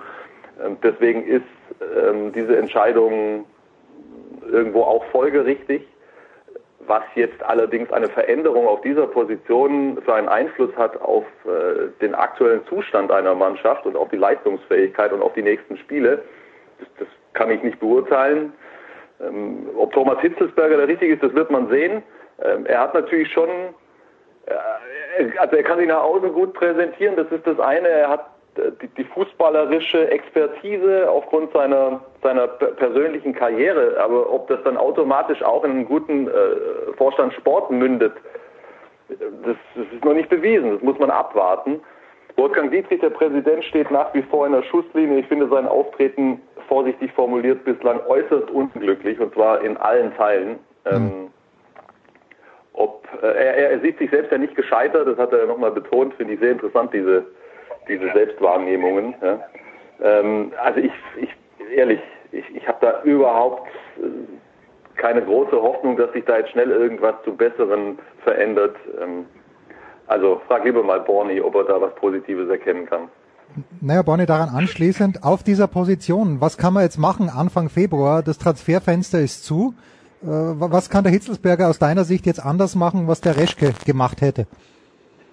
Also ich würde gerne noch einen Satz oder zwei zu Reschke sagen, weil ich finde, der wird jetzt schon ein bisschen geschlachtet und äh, ich finde es nicht ganz fair, ehrlich gesagt. Klar hat der Mann äh, große Fehler gemacht, aber man darf ja auch nicht vergessen, dass er ein bisschen was geleistet hat in seinem mhm. Leben und auch personell nicht immer ganz schlechte Entscheidungen getroffen hat. Ich war zufällig bei den Pokalspielen Rostock und habe mit denen allen vorher gesprochen und äh, die wussten natürlich auch alle nicht, wo die Reise hingeht. Aber wenn man sich das angeguckt hat, was sie dazugeholt haben, da hätte ich und wie wahrscheinlich alle damit gerechnet, okay, das hört sich alles vernünftig an. Das sind alles logische und gute Transfers mit ein bisschen Erfahrung, mit, mit Castro, der vielleicht nochmal kommen kann, mit Didavi, der nochmal kommen kann, mit Maffeo, der ein Talent ist. Also ich fand das alles plausibel.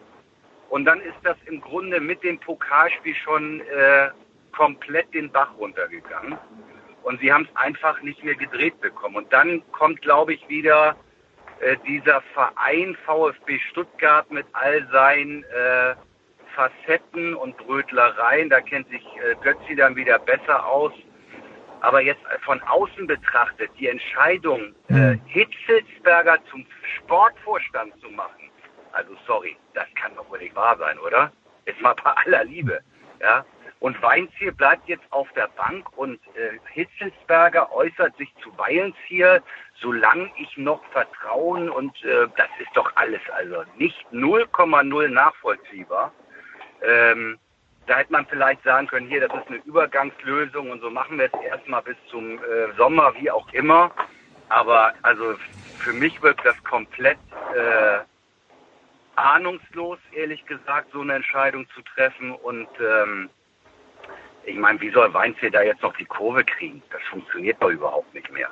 das ist doch die nächste Baustelle, die sich aufmachen. Also ähm, keine Ahnung. Äh, letztendlich glaube ich, ist es äh, im Inneren des Vereines zu suchen, warum es läuft, wie es läuft. Und da habe ich ja in Hamburg auch einen Verein vor der Haustür, äh, der dann auch da gelandet ist, wo der VfB dann möglicherweise auch mal wieder landen wird. Das ist doch äh, der Verein, der immer die späten Tore schießt, wenn er sie braucht, Michael. Ich weiß gar nicht, was du hast. Sechs Punkte Vorsprung auf den Relegationsplatz. Alles wird gut in Hamburg. Abwarten, Heidenheim. Ich sag nur Heidenheim. Ja, okay. Der Pokalviertelfinalist, wie wir ihn nennen. Äh, abschließend noch zum Fußballteil, Götze, ganz kurz. Ich habe halt nicht verstanden, warum, ich weiß, du warst jetzt kein großer Teil von Korkut-Fan, aber die Begründung, warum dann Weinzierl gekommen ist, dass man in Stuttgart offensiveren Fußballspiel äh, von ihm erwartet als Coach, das habe ich nicht verstanden, weil der hat weder in Augsburg noch bei Schalke offensiv spielen lassen. Kannst du da ein bisschen Licht in die Affäre bringen? Wie soll ich dir das erklären? Ja, vielleicht weißt du mehr als ich. Oder hat Markus Weinzel irgendwo sich die Reputation erworben, dass er ein Offensivgeist ist? Ich habe es zumindest nicht mitgekriegt. Gut. Oder hätte es zumindest nicht mitgekriegt. Gut. Du, was soll man denn dazu noch sagen? Also die jetzt einfach nur die Fakten betrachtet, die Ergebnisse betrachtet, das sind ja letztendlich die Fakten. Das, das hat nicht funktioniert bislang mit Markus Weinzel, aus welchen Gründen auch immer. Ich weiß nicht, ob es mit einem anderen Trainer besser gelaufen wäre. Tatsache ist, äh, das kann man hundertprozentig sagen, es liegt ganz sicher nicht an ihm allein. Ja. Aber es funktioniert ja offensichtlich nicht. Na gut, dann machen wir hier eine kurze Pause in der Big Show 393 und dann stürzen wir uns in das Hauptthema von Michael Born seit Jahren schon, möchte ich sagen, die DKB Handball Bundesliga. Kurze Pause.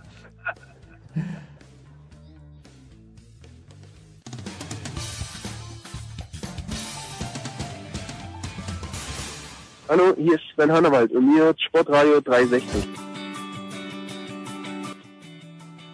So, und weiter geht's in der Big Show 393 mit Markus Götz und mit Michael Born. Und äh, wir haben natürlich eine sehr, sehr schöne, wie ich finde, Handball-WM hinter uns gerade. Und äh, Anfang Mai gibt's da immer ein ebenfalls sehr, sehr schönes Event, nämlich die Final Four in Köln. Da, wenn es um den den Sieger der Champions League geht. Jetzt könnte es allerdings sein, Borny, dass dort keine deutsche Mannschaft am Start ist und das wäre nicht das erste Mal. Diese Euphorie, die wir natürlich alle noch spüren, vor allen Dingen wir hier in München, aus dieser Handball-WM, besteht da nicht die Gefahr, wenn da niemand dabei ist aus deutscher Sicht, dass diese äh, Euphorie sofort wieder abklingt, lieber Michael? Ja, lass uns doch aber erstmal abwarten. Also du bist ja fast so pessimistisch, wie ich das bin. Meines, meines Wissens sind wir noch nicht mal in den K.O.-Spielen angekommen. Also äh, ich würde jetzt sagen, da ist Götzi Ansprechpartner Nummer eins in unserer kleinen Dreierrunde natürlich, weil von Handball Champions League bin ich natürlich noch ganz weit weg. Ähm, nur ähm, die Chancen ja wohl durchaus gegeben, dass das zumindest ein Team landen wird. Bitte Götzi übernehmen Sie. Götze, übernimm mal. Wie, wie groß ist die Gefahr, dass wieder das Final Four in Köln ohne deutsche Beteiligung stattfindet? Na, die ist ziemlich groß natürlich, aber das ist ja auch nichts Neues und da hat sich jetzt auch ähm, nichts Dramatisches getan. Was natürlich, das, das muss man schon sagen, also diese, dieser Auftakt jetzt sowohl der Löwen als auch der Flensburger direkt jetzt nach der WM-Pause in der Champions League, der hat schon alle ein bisschen ernüchtert. Ja, wo, wo gleich, wobei er natürlich auch ähm, in Teilen zumindest erklärbar ist. Also wie, wie die Löwen hergespielt worden sind von Vardar Skopje, das, ähm, das hat die Löwen, glaube ich, selbst am meisten schockiert und äh, viele Beobachter auch. Das war wirklich total enttäuschend, denn in Wahrheit waren sie nicht nur diese drei Tore schlechter, wie das Ergebnis zum Ausdruck bringt, sondern es war deutlich mehr. Also sie waren im Grunde wirklich chancenlos an diesem Tag. Die Löwen haben ja nochmal ganz klar formuliert, direkt davor, das wird nichts mehr mit der Meisterschaft mit sieben Punkten Rückstand äh, auf die Flensburger. Im Pokal sind sie auch schon raus. Das Ziel ist jetzt, oder das, das, das ganz große Ziel ist jetzt ähm, Final Four in Köln. Und wenn du dann so eine Leistung anbietest, dann ist das einfach total ernüchternd. Die Löwen sind ein eigenes Thema. Die Löwen funktionieren in sich einfach nicht so rund wie in den vergangenen Jahren. Also das muss man einfach vielleicht ist auch ein Stück weit normal nach so einer Phase. Die waren in den letzten fünf Jahren immer unter den Top 2, zweimal Meister geworden, DHB-Pokal gewonnen, den schönsten Handball gespielt, dazu noch die beste Abwehr gestellt. Das war auf höchstem Niveau, zumindest auf nationaler Ebene. und da gibt es wirklich überhaupt nichts zu mäkeln. Ähm, ja, wo, wobei es ging ja eigentlich los schon zum Ende der vergangenen Saison. Auch da waren sie kleiner Pole Position für, für die Meisterschaft und dann, dann, dann ging es los, ja, nach diesem Pokalsieg äh, in Hamburg und es zieht sich im Grunde bis heute fort. Sie haben ja die Meisterschaft noch aus den Händen gegeben und äh, die, die Transfermaßnahmen, die zum Teil auch ähm, erzwungen waren, weil Pekala ja den Club ähm, verlassen hat, die haben in Teilen zumindest dadurch geführt, dass, dass funktionierende Abläufe gestört worden sind. Und da gibt es einfach ein paar Themen bei den Löwen, weiß nicht, ob wir an anderer Stelle nochmal in die Tiefe gehen äh, sollen oder können, die, ähm, die problematisch sind. Die Flensburger haben acht Spieler im WM-Finale gehabt. Ich wiederhole, acht. Mhm. Und dann kommen die zurück dann kommt, das ist äh, der Großteil der Mannschaft, dann kommen die zurück und das sagen dir alle äh, Profis, Ex-Profis, Trainer, die in so einer Situation waren, das ist einfach saumäßig schwierig, dann ganz schnell wieder in diesen, in Anführungszeichen, Alltag reinzukommen. Und ähm, die Flensburger haben, haben wirklich das Spiel in Saporosche verdaddelt, das kann man nicht anders sagen. Und sie haben sich auch gestern gemüht, gemüht zu einem glücklichen, am Ende wirklich glücklichen Sieg mit, mit dem sieben Meter äh, nach Ablauf äh, der Zeit schon äh, gegen Zeldje. Auch ein, ein, Spiel, das sie zu Hause einfach deutlicher gewinnen müssen. Du siehst einfach, wie, wie schwer sie sich da äh, gerade tun. Trotzdem glaube ich grundsätzlich sowohl an die Substanz in, in der Flensburger Mannschaft äh, als auch grundsätzlich ähm, bei den Löwen. Wozu das in dieser Saison noch führt, ähm, wirklich schwierig zu sagen.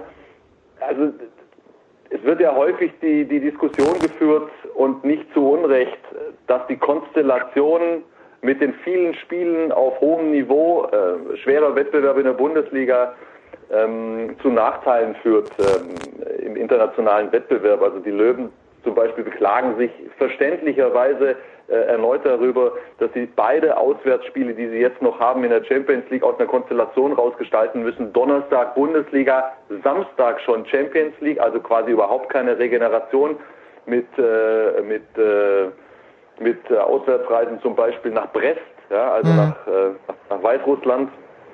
Und Nikola Jakobsen sagt zu mir, ich sag dir mal eins, aus meiner Erfahrung, aus dieser Konstellation kannst du bei diesem Niveau in der Champions League vielleicht ein oder zwei Auswärtsspiele von zehn gewinnen. Mehr geht einfach nicht. Und jetzt kann man das als, äh, als Jammerei oder sonst irgendwas darstellen. Äh, der DHB-Präsident Michelmann hat ja nochmal betont, dass es das alles gar nicht gibt, die Überbelastung. Ähm, schön, dass er es uns auch nochmal erklärt hat. Ähm, wenn sogar die Spieler der internationalen Vereine. Und ich habe sowohl mit Peter Nenadic von Westbrem als auch mit Ivan Čupic von Vardar Skopje, die beide jahrelang in der Bundesliga gespielt haben und die genau wissen, wovon sie reden, die sitzen nach den beiden Champions League-Spielen der Löwen gegen diese Clubs bei mir zum Interview und ich sage, Leute, was ist der Unterschied? Erklärt uns. Und beide, ohne dass ich das Thema angeschoben habe, sagen sie mir, das müsst ihr endlich kapieren hier in Deutschland. Das funktioniert in dieser Konstellation nicht. Wir haben zwei Wochen Zeit gehabt, uns auf dieses Spiel vorzubereiten und, und, und ihr habt einen halben Tag. Das, das ist, das sind unterschiedliche Vorzeichen und damit muss man auskommen. So, das Born, ist eine Tatsache. Ja, aber, aber Borni, wer muss da, da, da stimmt doch was in der Handball-Bundesliga nicht. Da muss sich doch die Bundesliga, müsste sich äh, nach, die, nach, diesem, nach diesen Anforderungen richten, weil ich glaube, in Spanien ist ja das Gleiche. Die können sich auch ewig lang vorbereiten, weil sie so wenig Konkurrenz haben.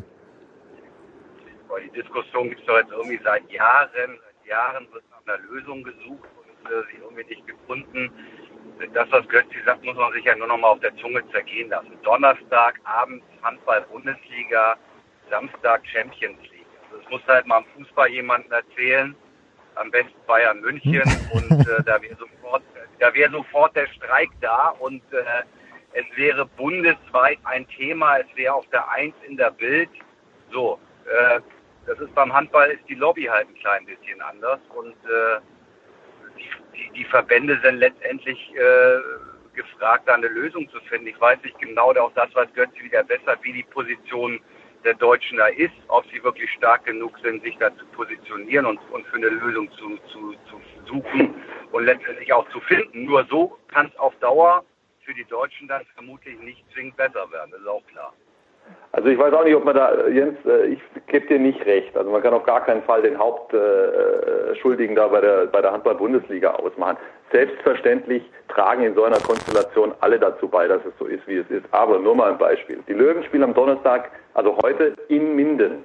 Mhm. Ja? Also nicht zu Hause und dann kann man sich nochmal ausruhen am nächsten Tag. Die spielen heute in Minden und müssen dann ähm, morgen nach Weißrussland reisen. Jetzt ist es ja äh, seit eineinhalb Jahren schon bekannt, dass die Bundesliga am Donnerstag und am Sonntag spielt. Häufig spielen die, die äh, deutschen Champions League Teilnehmer dann unter der Woche am Donnerstag und äh, die allermeisten äh, internationalen Clubs wollen ihre Champions League Heimspiele am Wochenende austragen. Und da haben die meisten, zumindest die Großen, ein Mitspracherecht bei der EHF, äh, ob das dann am Samstag oder am Sonntag terminiert wird. Wenn das von der EHF ausgehen würde, und die würde einfach ganz klar sagen, wenn einer der deutschen Clubs am Donnerstag in der Bundesliga spielt, Dann nicht vor spielt Sonntag. am, Ja. am Sonntag in der Champions League, dann hätten wir eine ganz andere Situation. Machen die aber nicht. Und dann sagen die ganz einfach, was weiß ich, Barcelona, Kielce oder auch in diesem Fall Brest, ja, nein, nein, nein, wir wollen am Samstag spielen und dann kommen irgendwelche Begründungen von wegen, das ist wichtig für die Fans und äh, äh, Anreisewege und so weiter und so fort. Es gibt nur einen Grund, das ist, das auszunutzen, dass der Gegner ähm, am Donnerstag davor gespielt hat. Ja? Und was mir schon erzählt wurde von Mannschaften, die nur am Samstagabend überhaupt und da ihre Spiele austragen können, und dann guckst du dir, studierst du den, den Plan im Ganzen und siehst, wenn es gegen andere Mannschaften ähm, äh, geht, die in einer anderen Konstellation anreisen, dann kann man ja plötzlich doch am Sonntag spielen. Also da, da, da tragen alle dazu bei. Ja, das ist das ist das ist die EHF, das sind die das sind die teilnehmenden Clubs. Ich muss ehrlich sagen, ich habe dafür überhaupt kein Verständnis, denn am Ende des Tages logisch versucht jeder das Beste für sich rauszuholen, aber ähm, es muss doch auch jeder ein Interesse dran haben, dass es ein fairer Wettbewerb ist und so ist es einfach nicht. Darf man da, Borni, ausnahmsweise mal den Fußball loben? Wo natürlich das komplett zu 100% durchkommerzialisiert, aber da scheint die Abstimmung zwischen den nationalen Verbänden, zwischen den nationalen Ligen und der UEFA so gut zu funktionieren, dass es äh, mal ab und zu ein Montagsspiel gibt in der Bundesliga, aber ansonsten eigentlich wenig Grund, sich zumindest über die Termine aufzuregen. Naja, da wird ja auch gerade ein bisschen gewerkelt im Hintergrund. Ne? War da nicht auch irgendwas mit Champions League am Samstag und so? Aber da hat, äh, hat die Bundesliga natürlich für sich so eine Power, dass das, äh, ich würde mal sagen, in näherer Zukunft nahezu ausgeschlossen ist. Aber ähm, der Grundsatzgedanke ist natürlich äh, mit der mit der Liga am Wochenende eigentlich ja auch bei uns im, im, Handball so gegeben, ja. Also klar sind das einfach neue Bedingungen, die wir jetzt haben. Da haben wir als äh, als Sky ja auch ein bisschen mit zu tun. Aber es ist halt wirklich schade, dass, dass äh, einige Vereine sich dann so stark und breit machen können, dass sie genau das ausnutzen, was Götzi sagt, dass sie nämlich diesen Tag nutzen, äh, diese Vorbereitung nutzen, um sich einen klaren Wettbewerbsvorteil zu verschaffen, was äh, im Grunde vielleicht hier und da mal sein muss, weil es dann irgendwie nicht anders geht, aber dass es die Regel ist, ist ja irgendwie auch nicht ganz nachvollziehbar. Götze. Wobei, wobei es gibt ja es gibt ja bereits eine beschlossene Modifizierung. Ich bin sehr gespannt, wie sich das dann in der Praxis darstellt. Ähm, die kommende Spielzeit läuft noch nach dem aktuellen Modus und äh, auch nach der aktuellen Terminierung äh, in der Champions League ab 2020 soll ja die Königsklasse dann komplett unter der Woche gespielt werden ähm, und das Wochenende frei sein für die nationalen Ligen. Warten wir mal, warten wir mal ab, wie, wie, wie sich das dann äh, am Ende des Tages entwickelt. Aber ich sag mal, ist hier gerade, ist hier gerade hier, äh, haben wir gerade noch ganz kurz den Abstecher zur, zur Fußball Champions League gemacht. Ich habe das auch gehört, dass es da Diskussionen gibt mit dem Wochenende. Aber nur, weil es mich wirklich seit, seit gestern seit, seit gestern umtreibt, die Aussagen von Karl-Heinz Rummenigge. Habt ihr das ge ge gelesen? Von wegen öffentliche, öffentlich-rechtliches Fernsehen, oder wie? Sensationell. Karl-Heinz Rummenigge fordert seit Jahren mehr Einnahmen in Deutschland über die Fernsehgelder. Ja? Und dann wird das erzielt durch diese, durch diese Konstellation jetzt im, im, im Pay-TV. Und dann, und dann fordert er aber wieder, die Champions League muss zurück in Free TV. Das, das ist ganz einfach. Das passt nicht zusammen. Diese Argumentationskette ist reiner Populismus. Ja gut, aber Götzi, ich, ich treffe jetzt dann gleich Uli Hoeneß bei der Präsentation des neuen Stadions äh, für München, also der neuen Halle. Und nichts anderes erwarte ich von den Bayern, von deinen Bayern übrigens. Jetzt haben wir jetzt, Bonnie, wie siehst du das?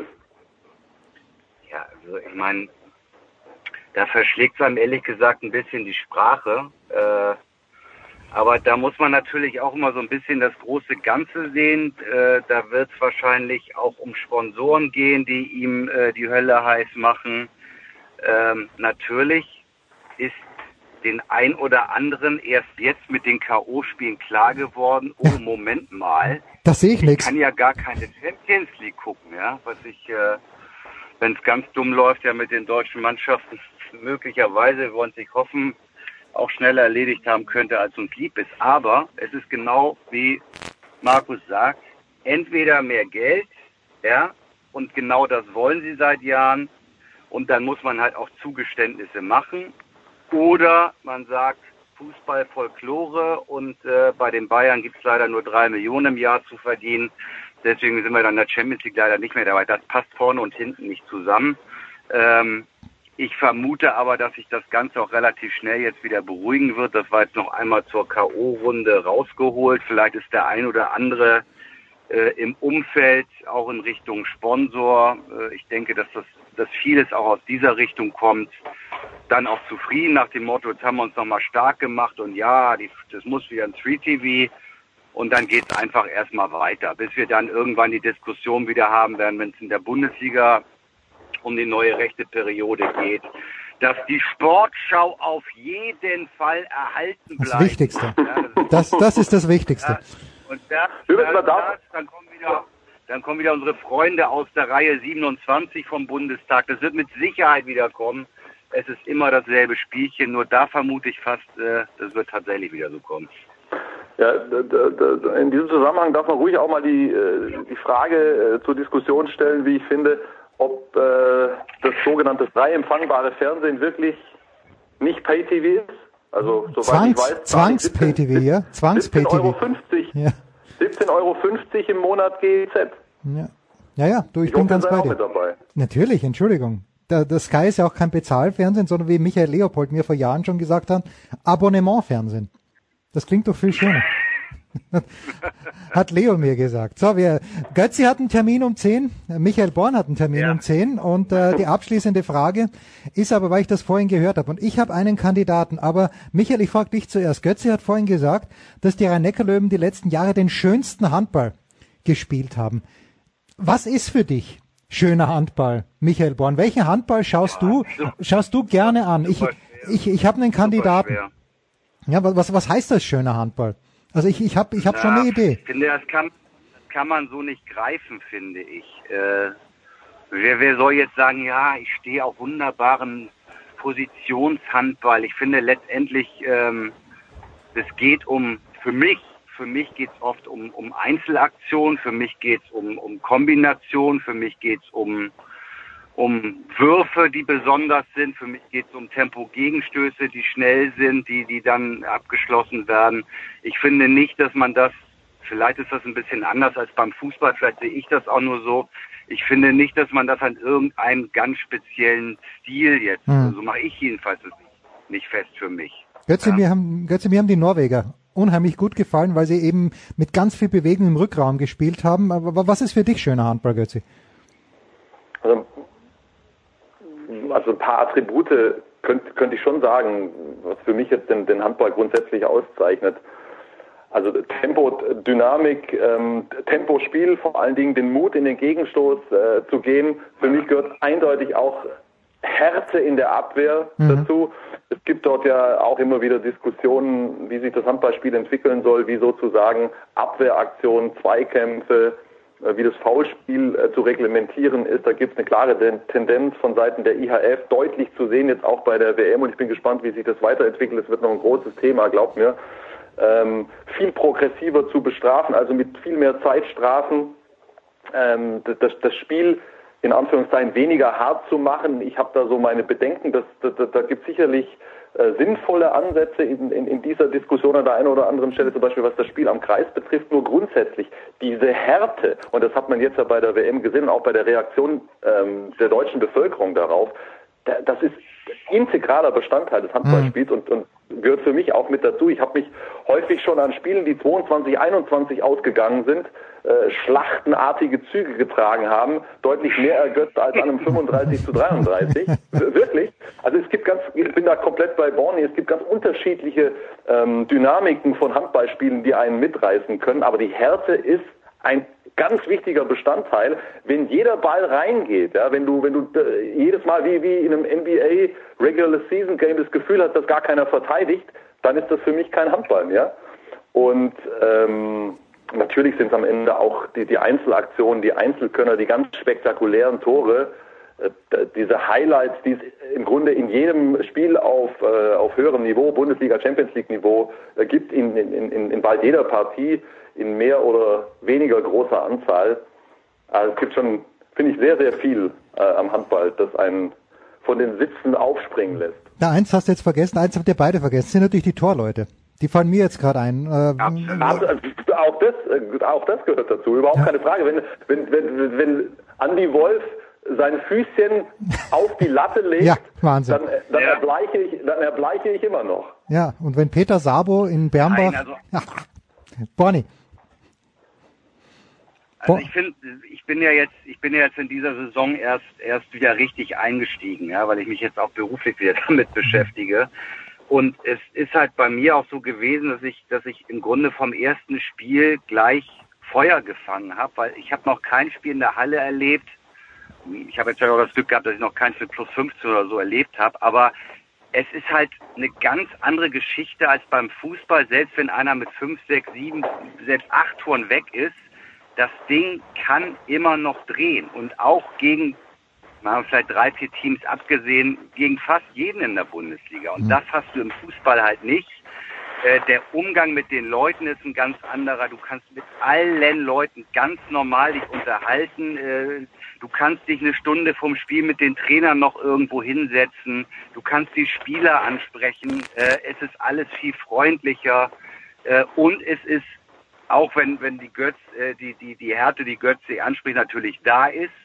Ich finde, es ist aber ganz selten unfair. Und wenn was passiert, äh, ist da auch schnell wieder ein Konsens, dass man sich die Hand gibt und sagt, okay, das war ein bisschen over the top. Also ich bin froh, dass ich den Weg dahin zurückgefunden habe. Äh, und ich kann jedem nur empfehlen, einfach äh, mal wieder reinzugucken, auch jetzt nach der WM, das, das rüberzunehmen mit in die Bundesliga. Tja, und äh, wenn es in München eine Möglichkeit gäbe, ich wäre Dauerkartenbesitzer, selbstverständlich. Danke, Markus Götz, danke, Michael Borner. Wir wollen natürlich noch ganz kurz fragen, was ihr beide am Wochenende macht. Borni, wo hören wir dich am Wochenende? Äh, ich bin am Samstag in Wolfsburg und am Sonntag beim Handball in Kassel. Melsungen gegen Bietigheim, denkt man jetzt, ja, das ist auch plus, was weiß ich, 5, 6, 7, 8. Gucken wir mal. Ja, schauen wir mal. Götzi. Da, da gibt es eine Menge Themen beim Spiel Melsung gegen Bietigheim. Ja, so ist, so ist es. Also, Bonnie wird zu berichten haben. Ja, ich bin gespannt, wie die Stimmung dort ist, ja? Rund um ja. die Müllers und so weiter. Die Müllers, die Guten, fantastisch. Die kennen sogar ich, die Müllers. Ich glaube, äh, Götzi hat mal einen kleinen Kraftausdruck äh, hinsichtlich der Müllers verwendet sogar. Könnte sein. Götzi, wo bist du? Ich fahre jetzt gleich äh, nach Göppingen. Mhm. Heute Abend ist Göppingen gegen Leipzig auch alles andere als uninteressant. Sieben gegen 15. Wenn du nicht weißt, was da, was da drin steckt, denkst du ja auch, ja gut, das wird, das wird der 17 zu Hause schon locker gewinnen, aber ähm, jeder weiß ja, dass in den Leipzigern wesentlich mehr drinsteckt und der ähm, Auftakt jetzt war verheißungsvoll mit einem sehr deutlichen Auswärtssieg in, in Bietigheim. Das wird, glaube ich, wirklich ein interessantes Spiel heute Abend.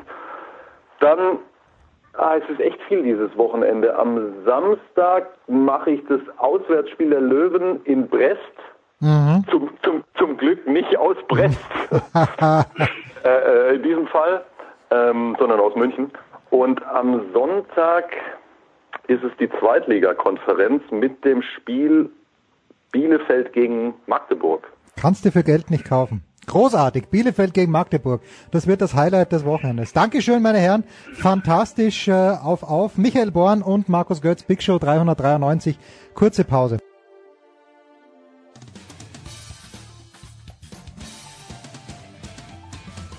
Hey, this is Anna Scanner and you're listening to Sport Radio 360.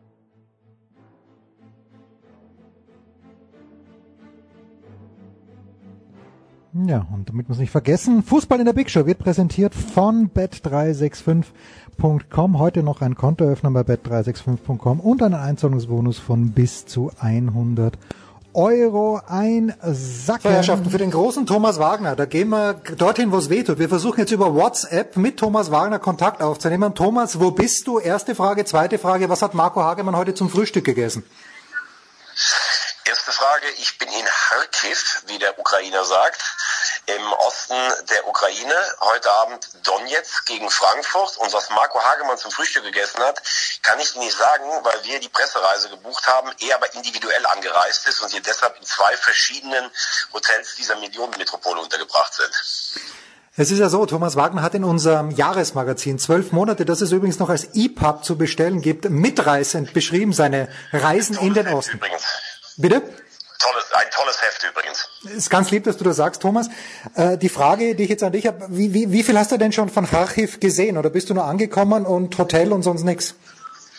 Nee, nee, wir sind gestern relativ früh in Frankfurt geflogen, drei Stunden geflogen.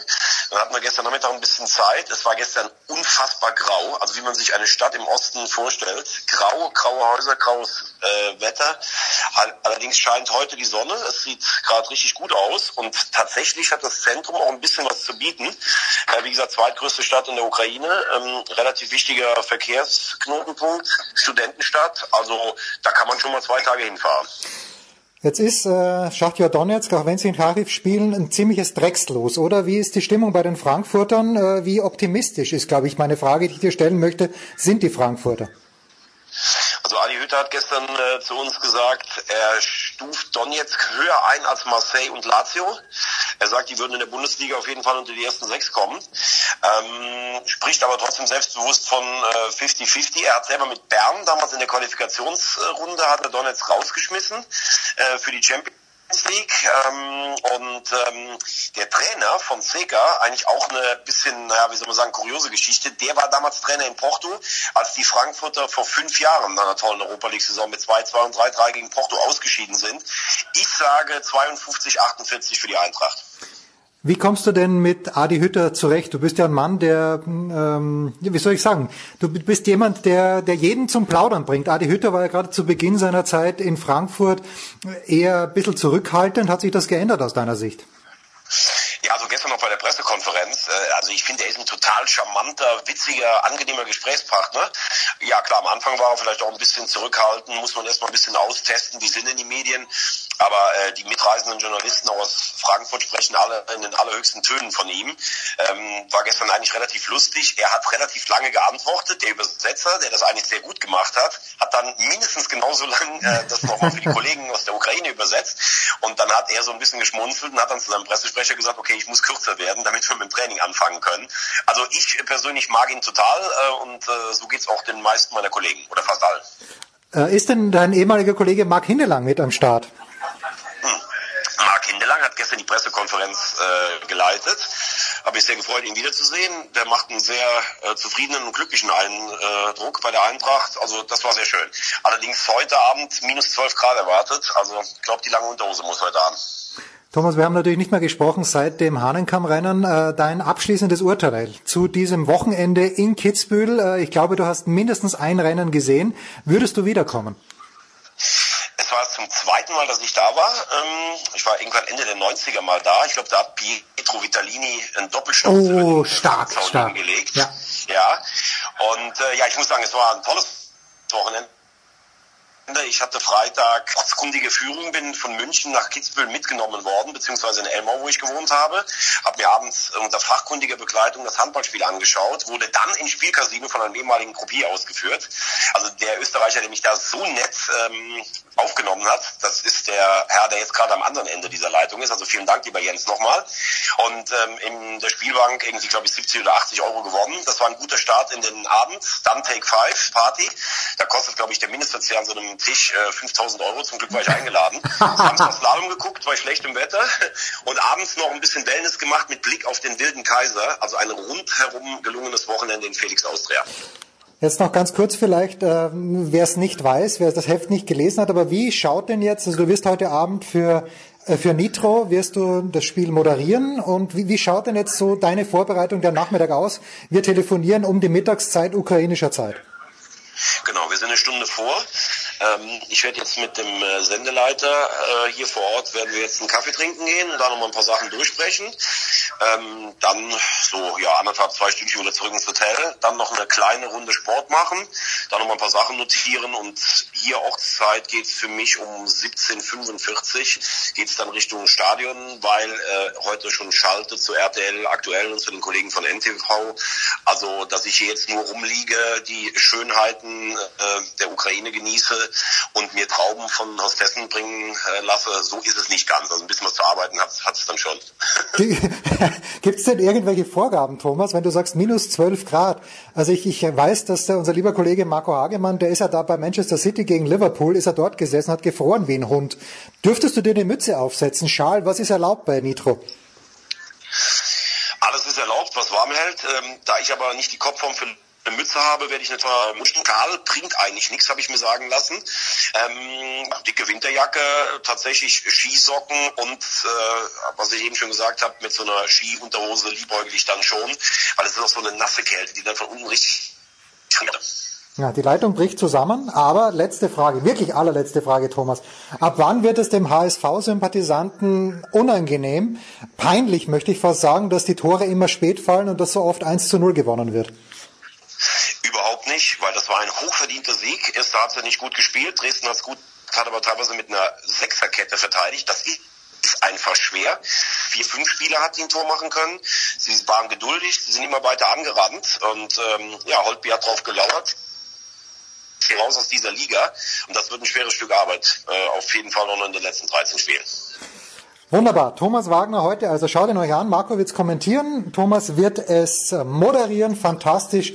Wir machen eine kurze Pause in der Big Show 393, dann geht's weiter.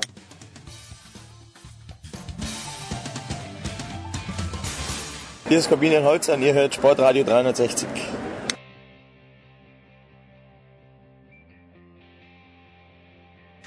So, es geht weiter in der Big Show 393. Auch das nehmen wir am Mittwoch auf. Also sollte Donnerstag irgendwas Unfassbares passiert sein. Bei der Präsentation, ich meine, der McLaren ist dran, dann äh, werden wir das nicht mehr mit aufnehmen können. Aber ist egal. Wir sprechen schon a priori zum einen mit Stefan The Voice Heinrich. The Voice, grüß dich.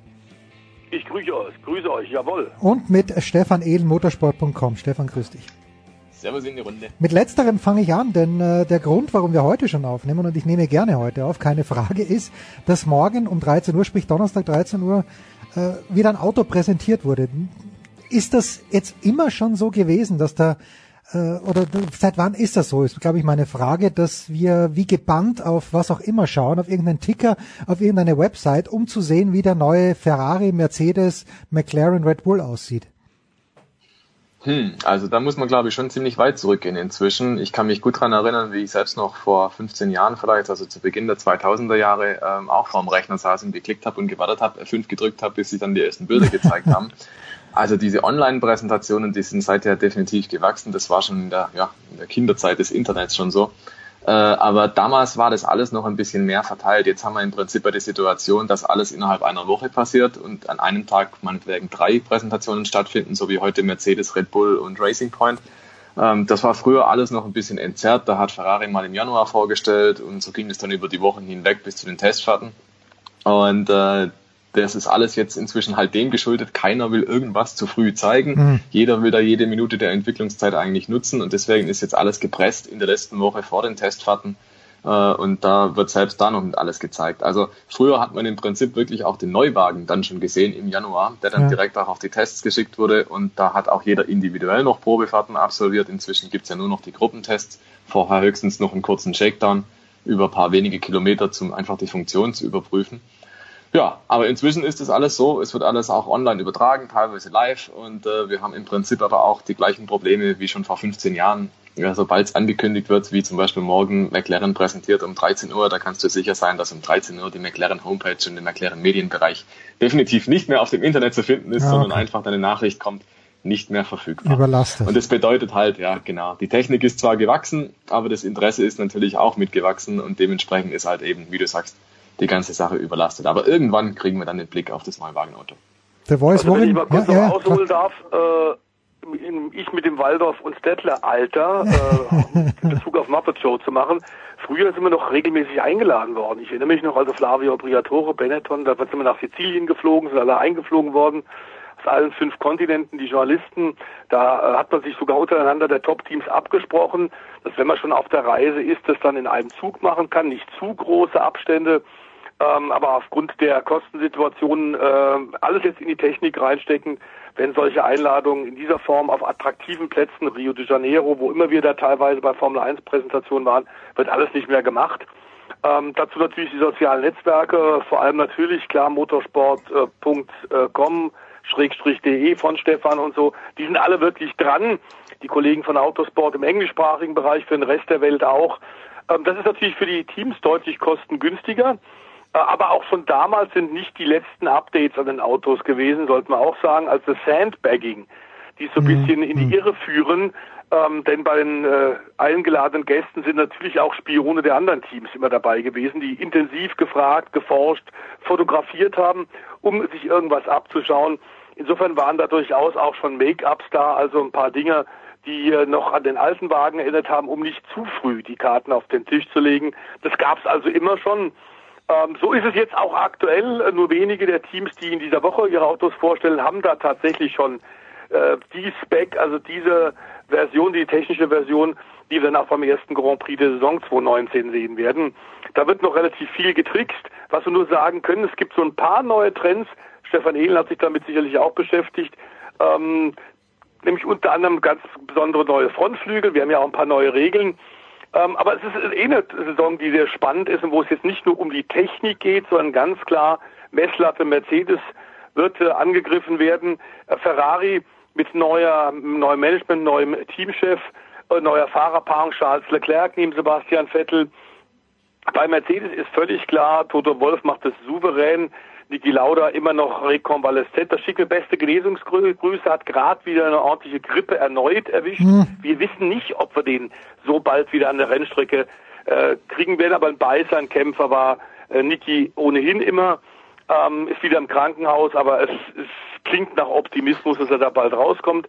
Sie sind die gejagt und da wird vor allem bei Mercedes die Frage sein, kann Valtteri Bottas nach dem Desasterjahr in der letzten Saison tatsächlich endlich aufgreifen, sonst ist er 2020 nicht mehr in einem Silberpfeil, das ist klar.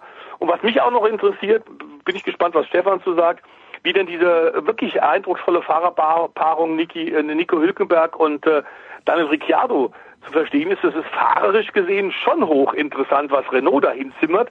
Und auch da ist klar, mit der Verpflichtung von Ricciardo steigt jetzt der Druck auf die Gelben, auf die Franzosen.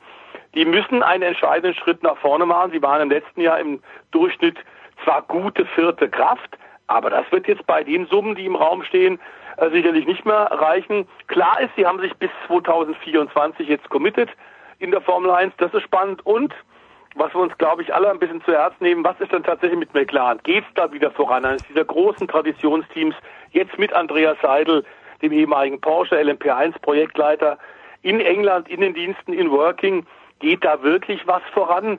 Und was macht äh, Williams? Bisher wissen wir von Williams nur, äh, die äh, Farben werden anders, denn die Martini, der Martini Sponsorship ist ausgelaufen, die, das Auto wird anders aussehen, aber die sind auch weit zurück, die haben auch aufzuholen. So, Stefan, die Frage geht gleich weiter an dich. Ich hatte schon wieder verdrängt, dass Danny Ricciardo in diesem Jahr für Renault fährt. Äh, Nico Hülkenberg kennt das Team. Danny Ricciardo ist ein cooler Typ, der schon Rennen gewonnen hat für Red Bull. Wie siehst du das denn, äh, die Gemengelage im Team Renault? Hm, ich glaube, die große Frage wird sein, was kann die Kiste? Also davon hängt natürlich in erster hm. Linie ab, wie die Ergebnisse ausschauen können. Ähm, und bei Renault hat man da sicher recht optimistisch geäußert und gemeint, naja, also wir haben jetzt über den Winter den größten Fortschritt gemacht, motorenseitig seit 2014, das will was heißen, aber da hatte man natürlich auch einiges aufzuholen. Ähm, ich glaube tatsächlich intern bei der Teamdynamik wird schon vieles einfach davon abhängen, hat man denn die Chance und die Aussicht, mal aufs Podium zu fahren oder nicht, weil das muss jetzt im Prinzip 2019 das erklärte Ziel sein. Ähm, man war jetzt vierte Kraft letztes Jahr und äh, dieses Jahr muss es also nach vorne gehen. Man muss ja auch das Engagement rechtfertigen irgendwo und den äh, schon oft abgeänderten Fünfjahresplan einhalten. Mhm nachdem man eigentlich jetzt ja dieses Jahr um die WM fahren wollte. Ähm, das wird wahrscheinlich ziemlich schwierig, aber ich glaube schon, dass da der Daniel Ricciardo und der Nico Hülkenberg sich gegenseitig da so ein bisschen pushen werden. das ist jetzt gewissermaßen, so würde ich sehen, so ein bisschen der Schlussstrich unter die Bilanz, die wir dann vielleicht ziehen können zu Nico Hülkenberg. Er fährt ja tatsächlich schon lange mit, hat viele Rennen gefahren, war aber halt noch nicht auf dem Podium. Er ist da Ja. entweder Rekordhalter oder ziemlich nahe am Rekord dran. Ähm, deswegen bin ich jetzt mal sehr gespannt, wie er gegen Daniel Ricciardo aussieht. Du hast schon gesagt, Daniel Ricciardo ist da die Messlatte sicherlich und äh, andererseits ist Nico Hülkenberg natürlich auch ein begnadeter Qualifier. Also da treffen schon zwei aufeinander, die es wirklich drauf haben, die es wirklich interessant machen. Da könnte es auch mal knistern. Ähm, ja, aber die große Unbekannte ist halt leider, kann der Renault irgendwie mithalten mit Mercedes, Ferrari und Red Bull oder ist es einfach noch eine Spur zu weit weg? Weil ansonsten befürchte ich, wird auch ein Nico Hülkenberg oder ein Daniel Ricciardo dieses Jahr irgendwo halt rumfahren um die Positionen 4, 5, 6, 7, 8 im vorderen Mittelfeld, aber das ist natürlich nichts Berühmtes und das wäre natürlich schade, weil die Jungs haben echt ein Talent und gehören eigentlich mal aufs Podium. Ja, 4, 5, 6, 7, 8. Das heißt aber, dass vorne zwei Teams sind, äh, nämlich Ferrari und Mercedes, The Voice, die wieder mal nicht zu packen sein werden oder hat sich bei Red Bull insofern was geändert, dass die wirklich konstant, weil ich glaube, wie Rennen hat äh, letztes Jahr Red Bull, zwei haben sie auch gewonnen, meine ich, oder waren es mehr? Äh, aber die, die waren irgendwie dran, aber irgendwie doch nicht. Wo siehst du Red Bull in diesem Jahr, The Voice? Ja, die Schwankungen waren ein bisschen zu heftig. Also sie haben durchaus, äh, ich glaube, vier Grand Prix gewonnen, Vier ähm, waren's, ah, zwei okay. äh, Verstappen und äh, ein äh, Ricciardo. Aber ich bin ziemlich sicher, dass sie versuchen werden, diese Amplituden, diese enormen Ausschläge in der Formkurve, ein bisschen äh, besser hinzubekommen. In der zweiten Saisonhälfte waren sie eindrucksvoll, überhaupt keine Frage. Was auch damit zusammenhing, dass Honda sehr viel mehr Risiko gegangen ist ähm, bei der Entwicklung äh, der, der äh, Motoren, um große Schritte zu machen. Denn klar ist, die Japaner sind auch jetzt, Stand der Dinge, noch zurück. Man hat aber ganz offenbar auch Toro Rosso näher jetzt an Red Bull gebunden. Das erinnert so ein bisschen an die Kooperation Haas, Formel 1 und Ferrari. Hm. Dazu jetzt Alfa Romeo Schrägstrich sauber. Also da wird sehr viel Daten ausgetauscht. Auch Toro Rosso ist jetzt wohl näher rangerückt an Red Bull Technologies. Die fahren ja nun eben auch die Honda-Motoren. Man hat also vier Autos aus Sicht der Japaner, in denen man motorenmäßig was ausprobieren kann.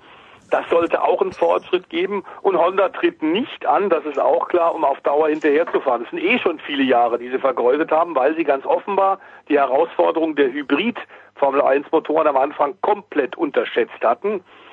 Ähm, ich glaube, dass wir ein anderes Problem noch kurz anschneiden sollten. Das ist alles natürlich jetzt aktuell ein bisschen äh, Kaffeesatzleserei, denn die Testfahrten, die ersten stehen ja noch auf dem Programm und selbst danach wird man nicht unbedingt das aktuelle Kräfteverhältnis sehen können. Red Bull jetzt mit der ganz klaren, eindeutigen äh, Nummer eins mit dem Nummer eins Fahrer Max Verstappen, das könnte ihn, könnte ich mir vorstellen, durchaus auch ein bisschen befreien. Und möglicherweise kann er dann eben auch mehr aus dem Hut zaubern. Er hat im letzten Jahr auch teilweise Rennen, da war er fahrerisch schlecht und hat viel zu viel riskiert. Das hat in der ersten Saisonhälfte öfter bei ihm geknallt. Das kann er sich in diesem Jahr wieder tatsächlich Red Bull nach vorne bringen als Starfahrer, um mit Ferrari und mit Mercedes mitzukämpfen. Solche Ausfälle und solche Unfälle wird er sich nicht mehr leisten können. Ja, die Frage wird so ein bisschen sein, tatsächlich, ähm, Honda geht nie weiter ins Risiko. Sie müssen jetzt im Grunde ein Mittel versuchen, zwischen standfeste Motoren, das heißt, die Autos kommen regelmäßig auch an, und Leistung, diesen Leistungsnachteil, den sie haben. Intensiv gearbeitet dürften sie haben über den Winter. Man hört sehr viel Optimismus von Franz Toast, dem Teamchef von Toro Rosso, äh, von Christian Horner, dass man mit dieser äh, Kooperation, der neuen Kooperation mit Honda sehr, sehr zufrieden ist. Das ist natürlich auch immer noch so ein kleiner Tritt hinterher in den Hintern von Renault ähm, die, glaube ich, aber auch die Franzosen durchatmen, dass sie einfach diese doch sehr gestresste Beziehung mit Red Bull, jetzt beendet haben. Und sie wollen natürlich auch beweisen mit Ricciardo und Hülkenberg, dass Red Bull da einen Fehler gemacht hat, die Motoren nicht mehr einzusetzen. Es bleibt, glaube ich, enorm spannend und ähm, wir freuen uns, da bin ich ganz sicher und spreche mit Sicherheit für Stefan Ehlen auch mit auf die ersten Testfahrten. Die Testfahrten und dann natürlich in Australien der Saisonbeginn, wenn der Name Christian Horner schon gefallen ist, Stefan Ehlen, ist es eigentlich ein lässiger Job oder ist es ein Job, wo du 24/7 äh, ab einer wahrscheinlich äh, nimmst du den Weihnachtsfeiertag frei, den ersten und den Heiligen Abend, aber ansonsten könnt ihr mir vorstellen, dass du doch die ganze Zeit irgendwas äh, zu werkeln hast. Also ich glaube tatsächlich, dass die Zeit speziell ab Weihnachten ungeheuer stressig sein muss für die Fahrer und für die Teams. Also für die Fahrer vielleicht nicht so sehr, die werden anfangen zu trainieren, aber die Teams, die Teamchefs und die Ingenieure, die sitzen da wirklich ja, gespannt wie ein Flitzebogen, glaube ich. Hm. Äh, weil da geht es inzwischen wirklich um jede Stunde, die das Auto vielleicht im Windkanal verbringt, mehr als das, wenn es früher auf der Strecke geht. Also tatsächlich ist, je länger die Entwicklungszeit geht, in der Dose in Anführungszeichen, ist wertvoller als jeder Kilometer, den man vielleicht verfrüht auf der Strecke zurücklegen könnte. Und ich glaube, da gibt's noch so viel zu regeln, zu gucken, zu überlegen, welche Teile wann wohin, Windkanal, ja, nein, vielleicht, CFD und dergleichen mehr. Also ich stelle es mir nicht einfach vor und ganz im Gegenteil glaube ich, dass den Teams auch wirklich äh, und den Teamchefs, den Verantwortlichen eine Last von der Schulter fällt, wenn das Fahrzeug zum ersten Mal aus der Boxengasse rausfährt und die erste Runde auch übersteht, ohne dass irgendwas kaputt geht. Ähm, weil ich glaube, dann zeigt sich irgendwie so richtig, Mensch, das vergangene halbe Jahr war nicht ganz so verkehrt. Und dann geht's erstmal im zweiten Schritt drum, jetzt was machen wir mit der ganzen Sache. Und äh, ich glaube, dieser Moment, das erste Anlassen in der Boxengasse bei den Testfahrten und das erste Rausfahren, da werden einige ziemlich durchatmen und da glaube ich aber fällt auch der ganze Stress ab der vergangenen Wochen. Fahren wir in Barcelona oder sind wir in Estoril? Wo wird äh, nächste Woche getestet, der Voice? Äh, die fahren wieder in äh, Barcelona, wobei man auch sagen muss, früher war da auch durch das mehr Geld äh, war Bahrain, waren viele andere verschiedene Rennstrecken unterschiedlicher Konfiguration auch äh, äh, bei den Testfahrten äh, dabei, um den Teams entsprechende Entwicklungsdaten, äh, Entwicklungsmöglichkeiten, Hinweise zu geben. Das ist alles ja auch ordentlich zusammengestrichen äh, worden in den letzten Jahren, weil trotzdem das Ganze natürlich ausufert, denn äh, diese Entwicklungsschritte alle 14 Tage, die Updates, die sogenannten in der Fachsprache, also die neuen Teile, die äh, im Zwei-Wochen-Rhythmus äh, produziert, also entwickelt, produziert und an die Autos geschraubt werden. Das hat massiv zugenommen und das sind momentan die ganz großen Kostenverursacher. Dazu muss man diskutieren auch darüber, ähm, es gab gerade einen kleinen Aufstand einiger Veranstalter gegenüber äh, Chase Carey und den neuen Besitzern der Formel 1, Liberty Media, weil ähm, ganz offensichtlich einige äh, Veranstalter sich zu wenig unterstützt gefördert werden. Es ist die ewige Diskussion, wie wichtig sind die Traditionsrennen wie Silverstone, wie Belgien, wie der große Preis von Deutschland, ob nun in Hockenheim oder am Nürburgring, ähm, geht man jetzt immer weiter äh, in neue Richtungen, in neue Märkte rein. Ähm, äh, Chase Carey hat ja auch schon gesagt, wir wollen mehrere, mindestens zwei, wenn nicht gar drei Grand Prix in der Formel 1 in den USA haben, in diesem riesen Auto-Absatzmarkt. Davon sind wir weit entfernt. Miami wird auch im nächsten Jahr 2020 sicherlich noch nicht stattfinden. Ähm, aber es kommen ein paar neue Grand Prix dazu, wie jetzt bald in Hanoi. Und da ist so ein bisschen die Balancefrage natürlich, was ist mit Monza? Was sind diese ganz großen Klassiker? Bleiben die dabei? Hat man nach wie vor diese wichtigen, äh, bekannten Rennen in Europa? Oder zerfasert das mehr und mehr und zieht die Formel 1 etwas mehr ab? Ähm, da gibt es hinter den Kulissen also auch ordentlich Geknirsche und auch da wird, wird ordentlich gezerrt und, und Interessen äh, kollidieren aktuell miteinander. Ich glaube, dass da in der Tat die Formel 1-Macher von Liberty Media, die Amerikaner, das Ganze, die Komplexität der Formel 1 etwas unterschätzt haben. Äh, du kriegst es ja auch mit, Stefan. Was meinst du denn?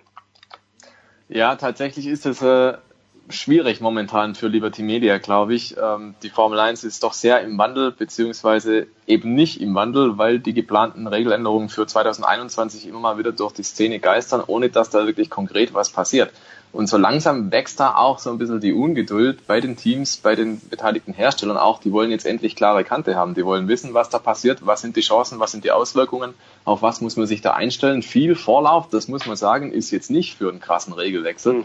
der ja immer angekündigt wurde. Und äh, Liberty Media hat jetzt ein bisschen Schonfrist gehabt, aber langsam aber sicher müssen die auch mal liefern. Und du hast auch angesprochen, neue Rennen sind schön und gut, ja. Aber was die Fans und vor allem die Teams natürlich interessiert ist, ja, was passiert denn jetzt? Bleiben die Hybridmotoren, kommen vielleicht V8-Motoren zurück, gibt es wieder richtig laute Geschichten, was ist da jetzt eigentlich geplant? Und da glaube ich, die, die Zeit dafür, um das anzukündigen, um das auch langsam in die Tat umzusetzen, die läuft langsam ab. Und deswegen bin ich sehr gespannt, was die nächsten Wochen und Monaten bringen. Jetzt hat man nochmal gewissermaßen einen kleinen Aufschub. Jetzt ist der Hype da um die neuen Autos, die Testfahrten, der Saisonauftakt und, und, und. Aber sobald die Saison mal ein paar Monate läuft, typischerweise so im Sommer, da wird dann definitiv wieder das Thema Reglement 2021 sehr, sehr hoch gehängt werden. Und dann muss Liberty Media Farbe bekennen. Dann gibt's keine Zaudern mehr, dann gibt's kein Zögern mehr, dann gibt's kein mehr, jetzt schauen wir halt mal, wir kriegen es schon hin, sondern dann muss man wirklich sagen, so, Punkt und Komma setzen, dann muss es stehen. So, und eine, ein Formel-1-Kalender ohne Monster, den kann ich mir nicht vorstellen. Dann machen wir jetzt eine ganz kurze Pause und dann plaudern wir noch einen Moment über was anderes.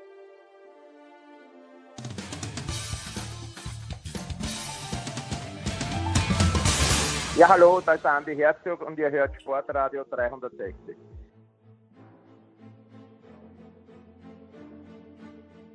Es geht weiter in der Big Show 393 mit Stefan Heinig und mit Stefan Ehlen und äh, wir schauen noch, nachdem wir die Dakar und auch die Rallye Monte Carlo hier in aller äh, Breite besprochen haben, da fällt mir auf, Stefan Ehlen, und das ist natürlich als alten Fan von Walter Röhrl schmerzt mich das sehr. Wo sind die Deutschen? Wo sind die Deutschen? Und warum Äh, gibt es keine Deutschen? da sprichst du tatsächlich einen wunden Punkt an äh, in der Rallye-Szene. Ich kann mich gut erinnern, als da Volkswagen beispielsweise den ganz großen Aufschlag gemacht hat in der Rallye-Weltmeisterschaft. Da hat man auch uns ausgerechnet, Mensch, das ist doch jetzt mal die Chance für so jemand wie Sepp Wiegand vielleicht. Der war damals noch äh, ein Union, Juniorenfahrer, auch sehr erfolgreich unterwegs. Aber Volkswagen hat bei seinem Engagement auf höchster Ebene zum Beispiel nie einen Deutschen berücksichtigt. Da gab es mal so lose Kontakte und man hat da gesagt, ja vielleicht und hätte, wäre, wenn äh, kam aber nie zustande. Das heißt, auch ein Stück weit geht es darauf zurück, man hat es nicht gewollt. Also Mhm. es hätte durchaus Fahrer gegeben, denen man eine Chance hätte geben können. Allerdings ist natürlich Deutschland auch, äh, das muss man auch so sehen, irgendwie ein, ein, ein Land, wo die Jungs und die jungen Männer eher in den Tourenwagensport, in den GT-Sport und in den Formelsport streben. Rallye wird bei uns leider, muss man sagen, nicht sehr hoch aufgehängt. Und viele, viele Fördergelder fließen daher auch natürlich in den Tourenwagen, in äh, den Sportwagen und in die Formelautos rein. Ähm, das ist halt das große Hauptthema, wobei es gibt auch kleinere Initiativen, wo es dann darum geht, einfach generell Rennfahrer aus- und weiterzubilden. Aber das greift halt nicht so weit, als dass dann wirklich so viele Rallye-Fahrer aus Deutschland nachkommen würden, die das Format der Weltspitze haben, um da auch mal mitzufahren.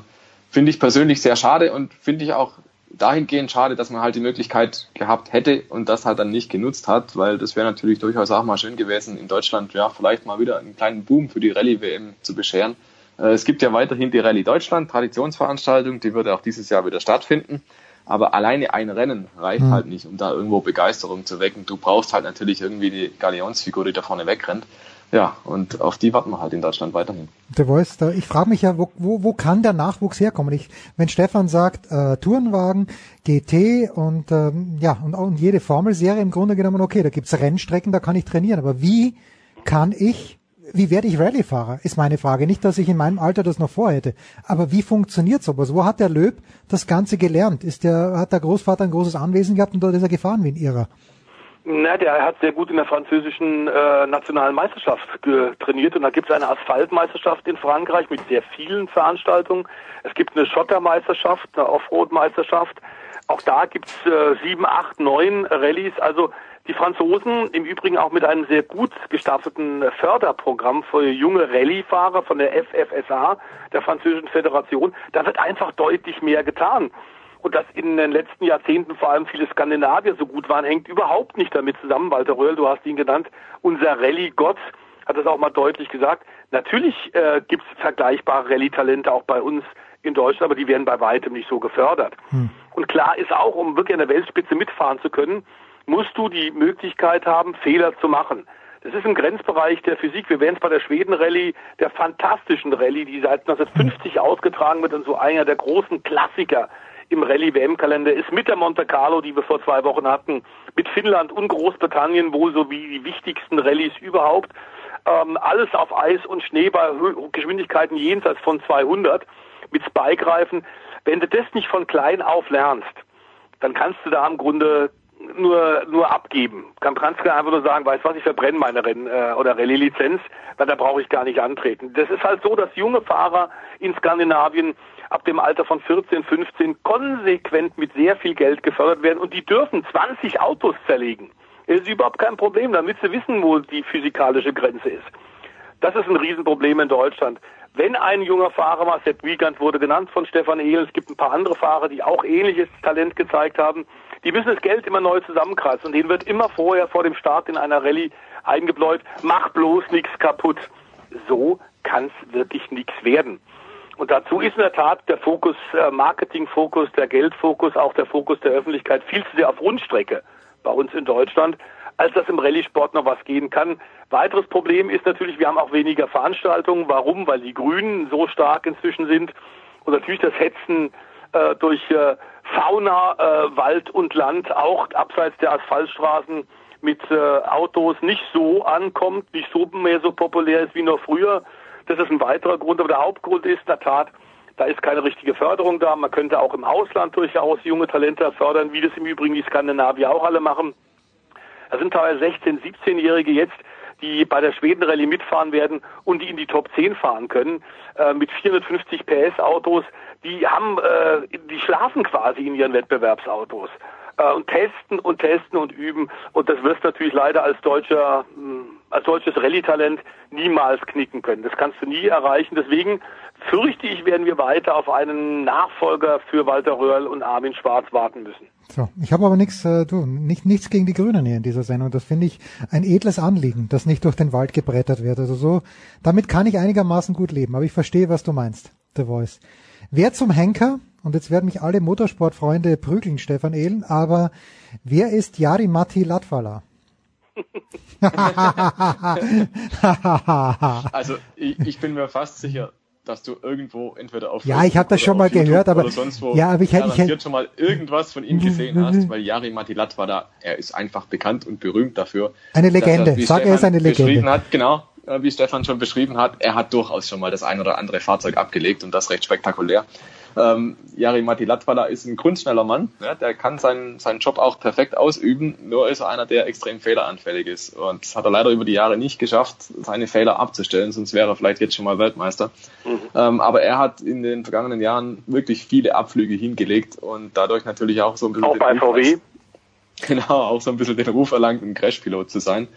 Ähm, und wenn du dieses Manko einmal anhaften hast, äh, das wirst du einfach dann auch nicht mehr los. Da kannst du noch so konstant unterwegs sein.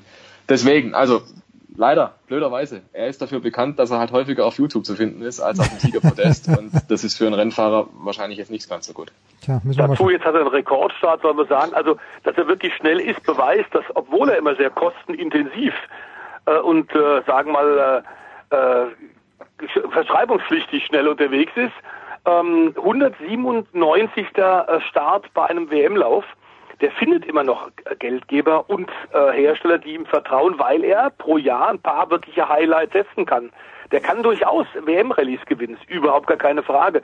Ich glaube, Weltmeister wird er nicht mehr, das hängt mit der Psyche zusammen. Der kann tatsächlich, wenn es dann darauf ankommt, anders als ein Ogier, anders als ein Sebastian Löb, offenbar die Nerven nicht mehr im Zaum halten.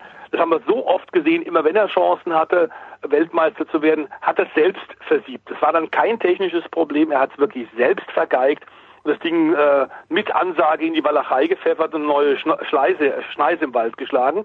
18 WM-Rallyes hat er gewonnen. Die Schweden-Rallye, die jetzt ansteht, viermal schon. Da war er auch, ich glaube, das war sein erster WM-Lauf, da muss er irgendwie 2021 gewesen sein, als er die zum allerersten Mal gewonnen hat. Das heißt, das kann er. Und er wird jetzt mit dem Toyota da auch vorne mitglühen. Ob er gewinnen kann, ist die andere Frage. Es ist ein großer Kampf da auf diesen Eis- und Schneepisten. Es ist die einzige wirkliche Winterrallye im Kalender, denn die Monte Carlo trotz der Seealpen aufgrund der ähm, Klimaerwärmung haben wir da ja relativ wenig Eis und Schnee. Das war früher zu Walter Röhrls Zeiten auch noch ganz anders. Aber er wird vorne mitglühen können, überhaupt keine Frage. Ähm, das Große ist Skandinavien gegen den Rest der Welt. In den letzten Jahren haben mit Sebastian Auger, der dreimal diese Rallye hat gewinnen können, im Heimatland der Skandinavier, das war wirklich natürlich äh, ein Riesenärger für die Norweger, für die schnellen Schweden, für die Finnen. Im letzten Jahr gewann Thierry Neuville als Belgier im Hyundai. Auch das hat die Skandinavier geärgert und die wollen in diesem Jahr wirklich zurückschlagen, die Eiseiligen, wie wir sie nennen. Ah, und sogar haben sie einen Ex-Weltmeister aktiviert, der nach, nach neun Jahren Pause jetzt wiederfährt, Markus Grönholm. Der hat wenig getestet, aber wenn der in so einem Auto bei diesen Bedingungen fährt, ist der sicherlich auch vorne zu erwarten. Ähm, dazu Ogier, ähm, wie gesagt, dreimal die Schwedenrallye schon gewonnen und siegreich bei der Monte Carlo. Jens, wir haben es bei dir ja äh, auch schon erwähnt, das war ein Zitterduell. Äh, Neuville, der Vize-Weltmeister vergangenen Jahres und der Champion von 2018 gleich zum Auftakt 2019 wieder nur Zentimeter und Millisekunden voneinander getrennt. Und dieser Gigantenkampf wird in Schweden natürlich in den Wäldern dort weitergehen. Vor ungefähr, ich schätze 1,52 Millionen begeisterten Fans, die da ausharren bei hoher Kälte, aber natürlich sich dann auch mit dem einen oder anderen Gläschen Alkohol und ein äh, bisschen Grillwürsten versuchen zu wärmen. Was Sie sehen werden auf der Piste wird auch herzerwärmend sein. Da bin ich sicher, die Kollegen von Eurosport werden übertragen. Tja, das ist doch überragend. Das ist das, was ich beim Rugby-Teil immer sage zu Jan Lüdecke. Ich werde an diesem Wochenende ganz garantiert ein bisschen Rugby anschauen und dann ein bisschen Schweden-Rally. Ähm, ganz, ganz großartig. Stefan Ehlen, was wirst du an diesem Wochenende treiben? Wann, wann ist denn vorbei? Ist McLaren die letzte Vorstellung und dann haben wir alle oder äh, zieht sich das noch ein paar Tage hin? Zieht sich tatsächlich noch ein paar Tage hin. Ich glaube, das letzte Auto sehen wir dann am Montagmorgen, wenn die Testfahrten losgehen. Also Williams hat zum Beispiel ja bisher nur das Design vorgestellt, äh, mehr nicht. Das war noch die alte Kiste. Mhm. Ähm, deswegen die nächsten Tage, also bis zum Freitag gibt's ja Ferrari und äh, dann die weiteren Tage gibt's die restlichen Fahrzeuge. Und dann am Montagmorgen, das ist natürlich auch der erste große Moment in diesem Jahr, die Testfahrten fangen an, 9 Uhr geht's los äh, da kannst du ja sicher sein, was dann da los, wird, los sein wird bei uns in der Redaktion. Ja, Moment, nee, ist, äh, ist Stefan Ehlen live vor Ort, ist meine Frage. Stefan Ehlen ist leider nicht live vor Ort, aber er wird äh, sicherlich live dabei sein, weil erstmals, und das zum Beispiel ist eine Neuerung durch Liberty Media, vorhin haben wir es ja mal mhm. angesprochen, dass da noch nicht allzu viel umgesetzt wurde, äh, was Social Media angeht und was die Präsenz im Internet angeht. Da hat man wirklich einen Hebel angesetzt und den auch richtig um drei, vier, fünf Stufen nach vorne gesetzt. Die Testfahrten werden erstmals, und das zwar nur teilweise, aber immerhin live übertragen. Also das ist zumindest mal ein ganz großer Fortschritt. Ich glaube, die Kollegen von Großbritannien, von Sky UK werden das machen. Mhm. Und die werden da auch eine ganz große Sendung machen, mehrere Stunden täglich von den Testfahrten berichten. Das ist natürlich ziemlich cool. Und ja, also dementsprechend kann man da wirklich ein genaues Auge drauf haben, auch wenn man nicht unbedingt vor Ort im Pressezentrum sitzt. Und was man vielleicht noch anfügen kann, ist tatsächlich für die Leute, die sich immer wieder bei RTL, den deutschen Übertragungen der Formel 1, äh, bei den Werbeblöcken enorm stören oder, äh, das ist sehr subjektiver Geschmack, ähm, an der Qualität der Kommentare. Mm, es sieht so aus und es ist wohl heute bestätigt worden, dass Sky wieder zurückkommt. Sky wird also dann ohne Werbeunterbrechung die Formel 1 WM zu äh, 19 übertragen. Ich hoffe, und das ist ein persönlicher Wunsch, tatsächlich mit dem äh, sehr kompetenten und exzellenten Marc Surer. Das ist heute noch nicht bestätigt worden, aber es gibt eben im nächsten Jahr oder dieser kommenden Saison der Formel 1 die Möglichkeit zu wählen, entweder RTL oder Sky und das hatten wir ja im letzten Jahr nicht. Ich habe immer noch den ORF mit Ernst Hausleitner und mit Alexander Wurz. Das macht sehr, sehr viel Spaß mit den Jungs. Aber wenn ich in Deutschland bin, ja, dann kann ich hin und her zappen. Danke Stefan der Voice Heinrich, danke Stefan Ehlen. Kurze Pause in der Big Show 393 und dann bespaßen wir uns hier weiter.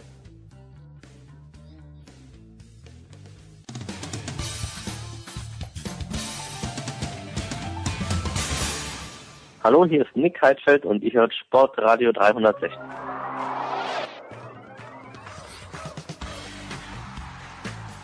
Und es geht weiter in der Big Show 393. Mit allergrößter Freude schalten wir ein letztes Mal nach Aare. Nicht, weil wir uns nicht jedes Mal freuen, wenn Johannes Knut und Roman Stelzel am Apparat sind, sondern weil es irgendwann vorbei ist. Äh, Johannes, ist das Schlimmste überstanden? Die Speed-Wettbewerbe sind unter Dach und Fach. Mir hat keiner davon gefallen, weil alles verkürzt war bei den Abfahrten. Aber im Großen und Ganzen, was kann jetzt noch passieren, Johannes? Ja, leider doch eine ganze Menge. Also natürlich war es erstmal irgendwie keine so richtig große Überraschung, dass wenn man eine WM an einen Ort vergibt, wo von den Abfahrtsrennen in den letzten Jahren gefühlt äh, jedes äh, zweite oder noch mehr auf verkürzter Strecke ausgetragen wird, mhm. dass, dass es dann hier genauso sein wird. Äh, gerade in so einem dichten WM-Zeitplan ist es dann genau passiert. Dafür waren die Rennen aber immer noch, wie ich fand, sehr, sehr, sehr, sehr an, ansprechend. Ja, waren und die Athleten nett, haben ja. da wirklich, ja. wirklich äh, das Beste daraus gemacht und mit, mit Zwinder als äh, Abschiedsvorstellung war das ja auch äh, dann auch nochmal so ein bisschen würdiger emotionaler Rahmen. Ähm, jetzt sieht es so aus, dass äh, für das Wochenende genau das Gegenteil äh, von dem angesagt äh, kommen wird, was angesagt wurde, mal ganz ursprünglich, nämlich es wird warm, es wird, es ist wirklich der Schnee, von dem man dachte, dass es hier bis äh, noch bis zum nächsten Winter genug reichen wird, ist mit einem Mal, mit gestern, mit, mit Schneeregen und Regen und Wind wirklich mehr oder weniger von den Straßen weggewaschen worden. Es ist, äh, die, die Pisten weichen auf, sie werden sehr viel mit Salz arbeiten müssen. Es sind Windböen, die äh, 40, 50 kmh haben sollen, selbst im unteren Teil. Also das wird für morgen und für den Riesenslalom der Männer und heute bei den Frauen sehr interessant, sagen wir es mal so. Ja, Roman, äh, Nochmal zurückblicken auf das Wochenende. Axel und Zwindal, zweiter Platz, Lindsay Vonn, dritter Platz. Äh, du hast das letzte Woche, glaube ich, gesagt, der letzte Höhepunkt nochmal vor dem Ende. Ich glaube, das war besser hätte man selbst nicht schreiben können, Roman. Genau, also für, für die zwei war es natürlich ein Wahnsinn, dass es so gut hingehört hat. Ähm, eben, wenn man an Jansrud so knapp von dem, von dem, von dem Swindal, wo man weiß, dass ein Axel Lünzwillen sich mehr freut, dass er einen, einen Jansrud vor sich hat und nicht einen sei es Dominik Faris. Also da merkt man, da war eine riesige Freude. Und es war Samstag, da wird mir der Johannes auch zustimmen, es war wirklich einmal eine Stimmung. Diese ja. Stimmung, was am Samstag war beim Herrenrennen, die wird man bei dieser WM, man, ich weiß nicht, die Technikbewerbe heißt ja immer Frieder Hansdorf, äh, andere Müller, da geht's dann wirklich rund. Bis jetzt war die, die, die WM äh, ein bisschen, bisschen mau, also von den Zuschauern her einfach mau. Aber dieser Samstag, der war wirklich, da waren wirklich Leute und die haben den, den Swindler wirklich gefeiert. Und er hat noch am Vortag gesagt, die waren bei dieser Pressekonferenz, äh, wo es in der eine Stunde oder eineinhalb Stunden, äh, das war zwei Tage vor, Entschuldigung, herumgereicht haben. Und hat dann noch gesagt, es kommen viele Leute. Und ich war schon skeptisch, dass er dann sagt, ja, er weiß, dass viele Norweger kommen, aber es war dann wirklich so, es war wirklich eine super Stimmung, das Wiener hat eine super Show abgeliefert, ähm, wird, wird fehlen. Und genauso Linke Won natürlich, also diese Pressekonferenz, die danach stattgefunden hat, mit der Platzierten, erstens mal ist sie als letzte gekommen, was ja auch wieder das, eine, eine gewisse Ironie hat, weil natürlich die Erstplatzierte normal immer die letzte ist, aber die hat so lange Interviews draußen gegeben, dass er als letzte kam und dass er eine riesen Show war. Manilka Stuhek ist natürlich auch eine interessante Läuferin, aber hat, ich würde sagen, die Hälfte der Leute vor, die, vor das Mikrofon, also zur Pressekonferenz hingelockt, die in der Linze wohnen. Also man merkt schon, unheimliche Show war das nochmal und, und auch ein Jansrud natürlich ist mit Gold, endlich Gold, endlich auch mal ein, ein großer Erfolg für, für den Jansrud, also eine super eine Abfahrt. Äh, hat er 2015 die Abfahrt in Kitzbühel gewonnen, die war dann, äh, würdest du jetzt auch sagen, kein gutes Rennen, weil ich sage, es war auch kein gutes Rennen damals, eine Minuten Sprintabfahrt, hat einen großen Titel, aber trotzdem ist er im, im, im Schatten von Axel und Zwinder gestanden. Ja, aber das Schöne ist ja, ich meine, man hat wirklich die beiden Norweger da im Ziel, Johannes, wenn man das gesehen hat, die mögen sich untereinander und ich glaube, es gibt ja, Johannes, nenn mir bitte den Läufer, der Axel und Zwindal nicht mag. Und äh, aber das wird eine sehr kurze Antwort sein, deswegen gleich die längere Frage. Beim Teamwettbewerb, du hast ja selbst geschrieben, zehn Zentimeter haben den Deutschen gefehlt. Wie ist denn die Stimmung im deutschen Team im Moment? Also Swindle gibt es wirklich, das ist schon unglaublich, was der für eine Erbe hinterlässt, das kann man wirklich sagen. Er hat halt, ähm, das gab jetzt vor ein paar Tagen nochmal, nee, gestern glaube ich sogar, nee, vorgestern eine, Pressekonferenz äh, mit so ein paar skandinavischen Legenden von Ingvar Stenmark bis Anja mhm. Persson äh, und äh, Chetil André Armot. Es verstand natürlich erst alle beim Stenmark, woraufhin dann Armot gesagt hat, an seinem, an als an seinem Tisch noch keiner stand, äh, was mache ich eigentlich hier, wenn Ingemar da ist. äh, und äh, da hat er aber auch nochmal sehr schön beschrieben, dass das mit, glaube ich, mit Christian äh, Jagger ging das los in Norwegen, der so angefangen hat, äh, sich nicht nur auf, auf sich selbst zu konzentrieren, sondern auch zu sagen, ich, ich gucke mir auch beim schlechtesten Fahrer in unserem Team was ab, weil der hat, macht vielleicht auch was gut, was ich nicht so kann.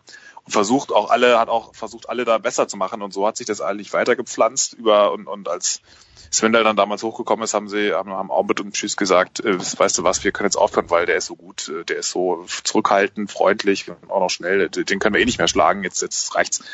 Und das ist schon, das ist schon mächtig, also wie, wie jemand sich so ähm, ähm, tr trotz allem Erfolg, allem, was ihm umtost, er selbst bleibt und, und äh, sich diese Natürlichkeit bewahrt. Das ist schon sehr interessant. Dagegen stimmt natürlich auch zu Lindsay Vonn, die das auf ihre Art und Weise gemacht hat, was auch okay ist, aber es ist, es ist ein, ähm, wirklich eine sehr angenehme, stille Größe, die ihn immer geprägt hat. Und ja, bei den Deutschen, also es war natürlich eigentlich hatten sie mit dieser Medaille sowieso nicht gerechnet mhm. ähm, oder nur so ganz heimlich, weil sie wussten, das, das, da sind andere Favoriten und ähm, wir sind jetzt nicht mit der absoluten äh, super Übermannschaft am Start, aber sie haben natürlich so ein bisschen gehofft, dass genau das passiert, worauf es dann hinauslief, dass sie sich gut eingrooven, dass die Fahrer, die ja wirklich auch dieses Parallelformat können und das ja auch wirklich nur sehr bedingt mit Slalom oder Riesenslalom irgendwas zu tun hat, sieht man einfach darum, dass Lionel Strasser und Clement Noël mal eben äh, aus dem Viertelfinale rauskegelt dass die auf dieser kleinen Welle dann vielleicht sogar sie unter die Top 3 tragen kann und dass das natürlich dann so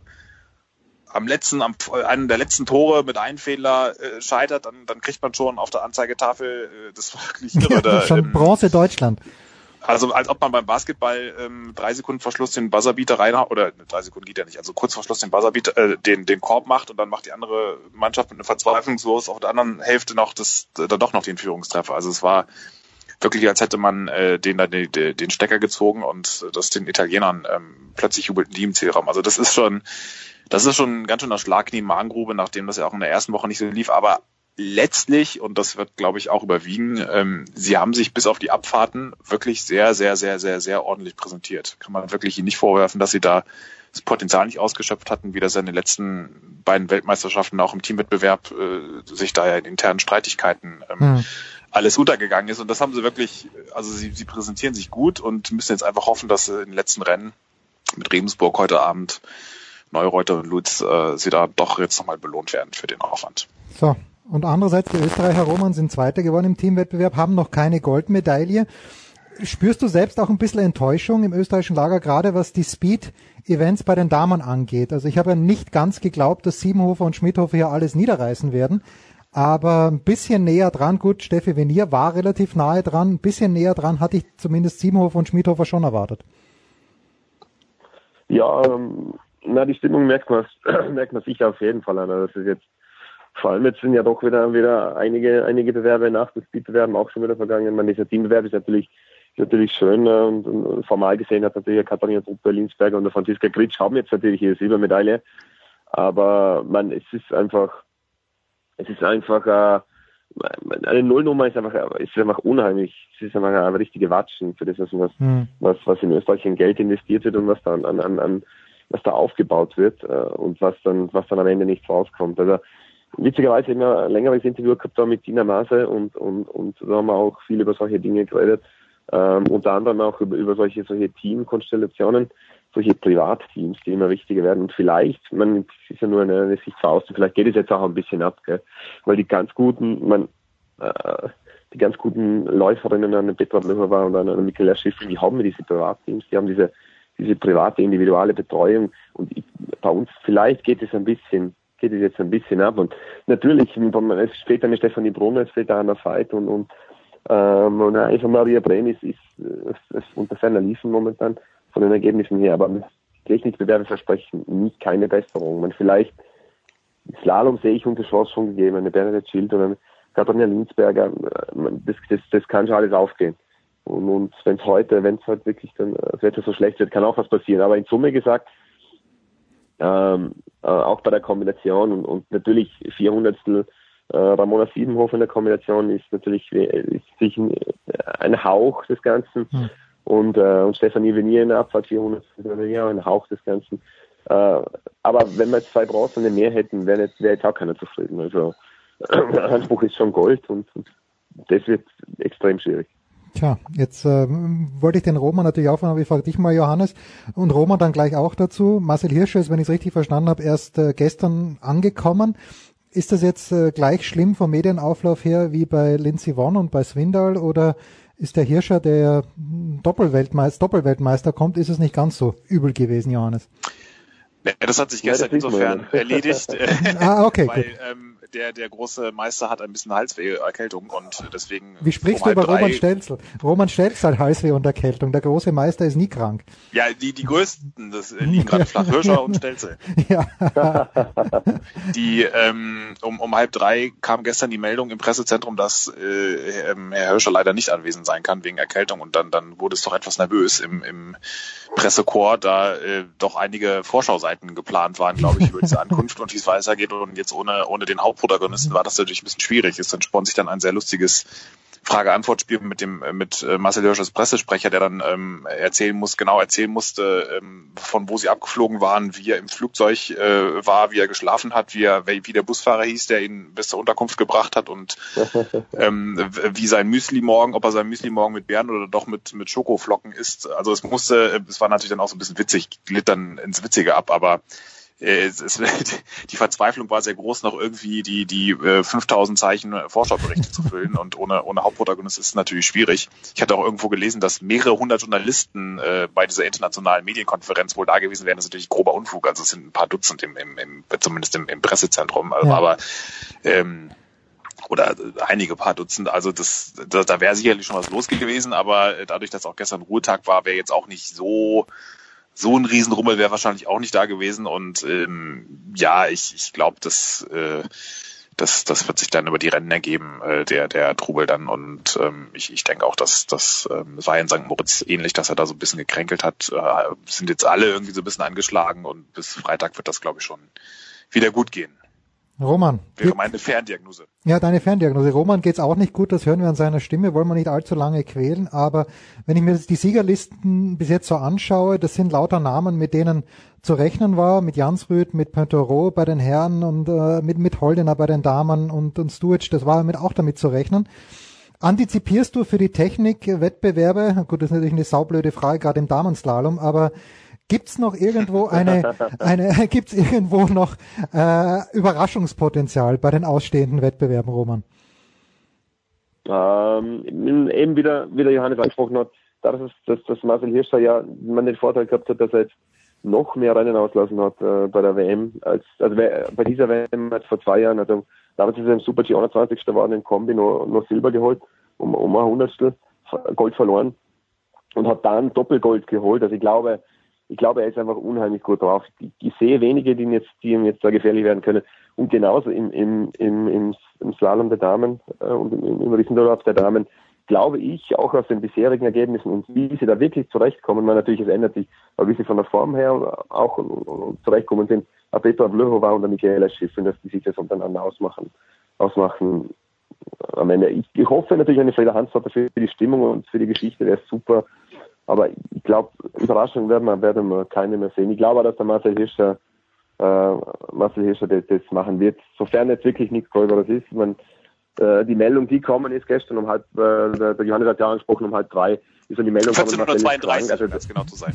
Ja, genau, 1432, ja, ähm, ist die Nachricht gekommen, Marcel ist krank, Halsweh und Erkältung, also meine, die, die kurze und prägnante Information hat dann schon, es hat dann im ersten Moment schon so geklungen, als könnte, könnte er nicht starten, also muss man dann muss man schon mal sagen, es war, weil, krank ist dann immer Bett liegen und, und Wärmeflasche und Silbermesser und, und Kaminte und Zwieback. So hat es zuerst geklungen. Es war dann am Schluss, äh, dann war dann war es dann nur Halsweh und nur ein leichtes Kratzen. Also das, das wurde dann zum Glück entschärft, aber wenn es dann jetzt sich wirklich verschlechtern sollte, was durchwegs der Fall sein kann, dann ist die Frage. Aber abschließend glaube ich, Schiffe in Blöchow bei den Damen, dass ich das, dass die sind so gut drauf momentan und, und, und bei den Herren ein, ein Hirsch und ein, ein Pintero ist natürlich jetzt auch hat er eine, eine breite Brust und den sie endlich, endlich hingehaut hat auf Madonna mhm. WM. Man, mit, der, mit der Kombi ist natürlich eine eigene Geschichte, aber auch dort muss es jetzt erstmal klappen. Ja, also Jens Lehmann, nicht Jens Lehmann, sondern Urs Lehmann selbstverständlich auf Eurosport. Er hofft ja, hofft ja, dass es die Kombi weitergeben wird, sagt aber natürlich, das Ganze macht nur Sinn, wenn es im Weltcup-Kalender auch mindestens vier äh, Kombis gibt. Ganz abschließende Frage, Johannes. Du hast ja in der Süddeutschen Zeitung auch äh, das größere Bild mal wieder gemalt mit der Olympiabewerbung von Stockholm. Und äh, da sollten ja die, also irgendwie Stockholm hat ja fast gar nichts, bis auf Eröffnungsfeier und ein bisschen Eiskunstlauf. Aber ähm, die Erfahrungen der letzten zehn Tage, nimmt das aus deiner Sicht Fahrt auf oder bremst das die Geschichte mit der verkürzten Abfahrt? Jetzt haben wir heute Wetterprobleme, vielleicht die nächsten Tage. Äh, wo, wo siehst du denn Stockholm 2026 ist es, glaube ich?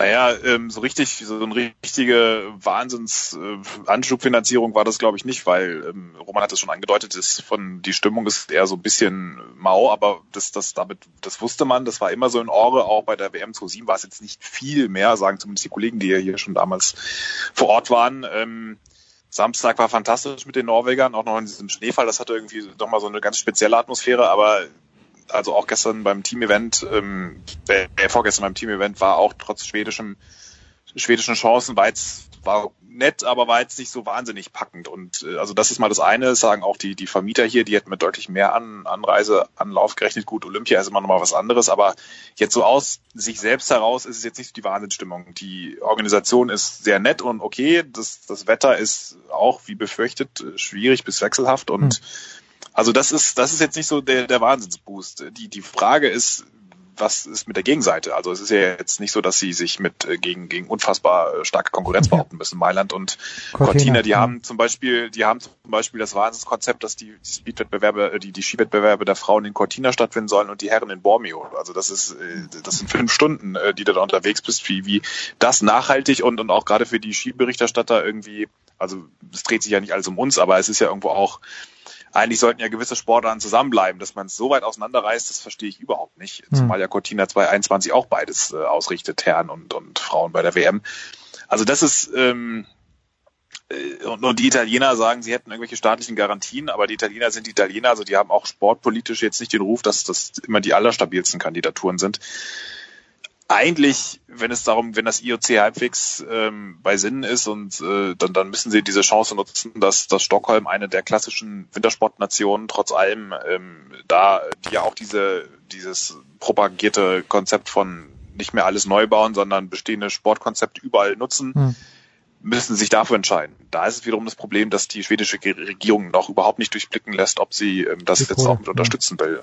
Und also wenn es ganz blöd läuft, und das ist nach wie vor nicht ausgeschlossen, stehen sie Ende Juni ohne Bewerber da. Tja. Von daher ist es eher so eine Frage von, wer hält, wer hält bis zum Schluss quasi durch, wer bricht nicht ein von den beiden. Nicht, wer hat das äh, bessere Konzept. Ich fahre jetzt gleich rüber in den Olympiapark in München. Vielleicht äh, hat Uli Hoeneß ja eine Idee und München springt 2026, springt 2026 ein. So, Roman. Ja, Garmisch, natürlich ist ja alles da. Man müsste nur mit ein paar äh, Landwirten in Garmisch eine Übereinkunft finden. Für kleines Geld lässt sich das alles machen. Roman, mein Lieber, ich wünsche dir gute Besserung. Äh, Johannes, äh, euch ja, beiden vielen, vielen Dank und äh, gute Heimreise. Ich hoffe, die ist nicht ganz, ich hoffe, die ist nicht ganz so spannend wie die Anreise. Big Show 393, kurze Pause und dann schmeißen wir uns mit Tennis raus.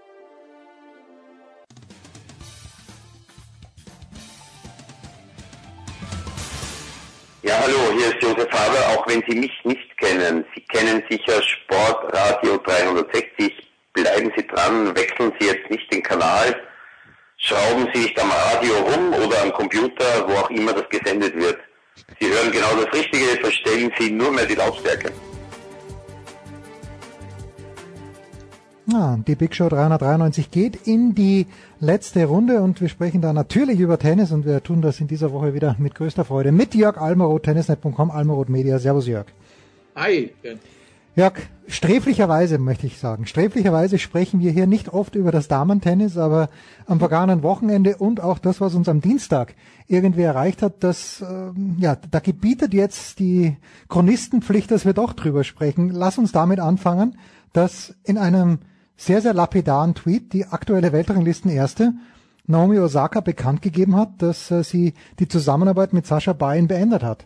Jörg, ich bin konsterniert. Ich weiß nicht, ich weiß nicht, wie es dir geht. Ja, also das ist äh, mal wieder so das ziemlich letzte, was man äh, erwarten konnte, aber äh, ja, im Damen-Tennis kann ein oder darf einen ja offensichtlich nichts überraschen.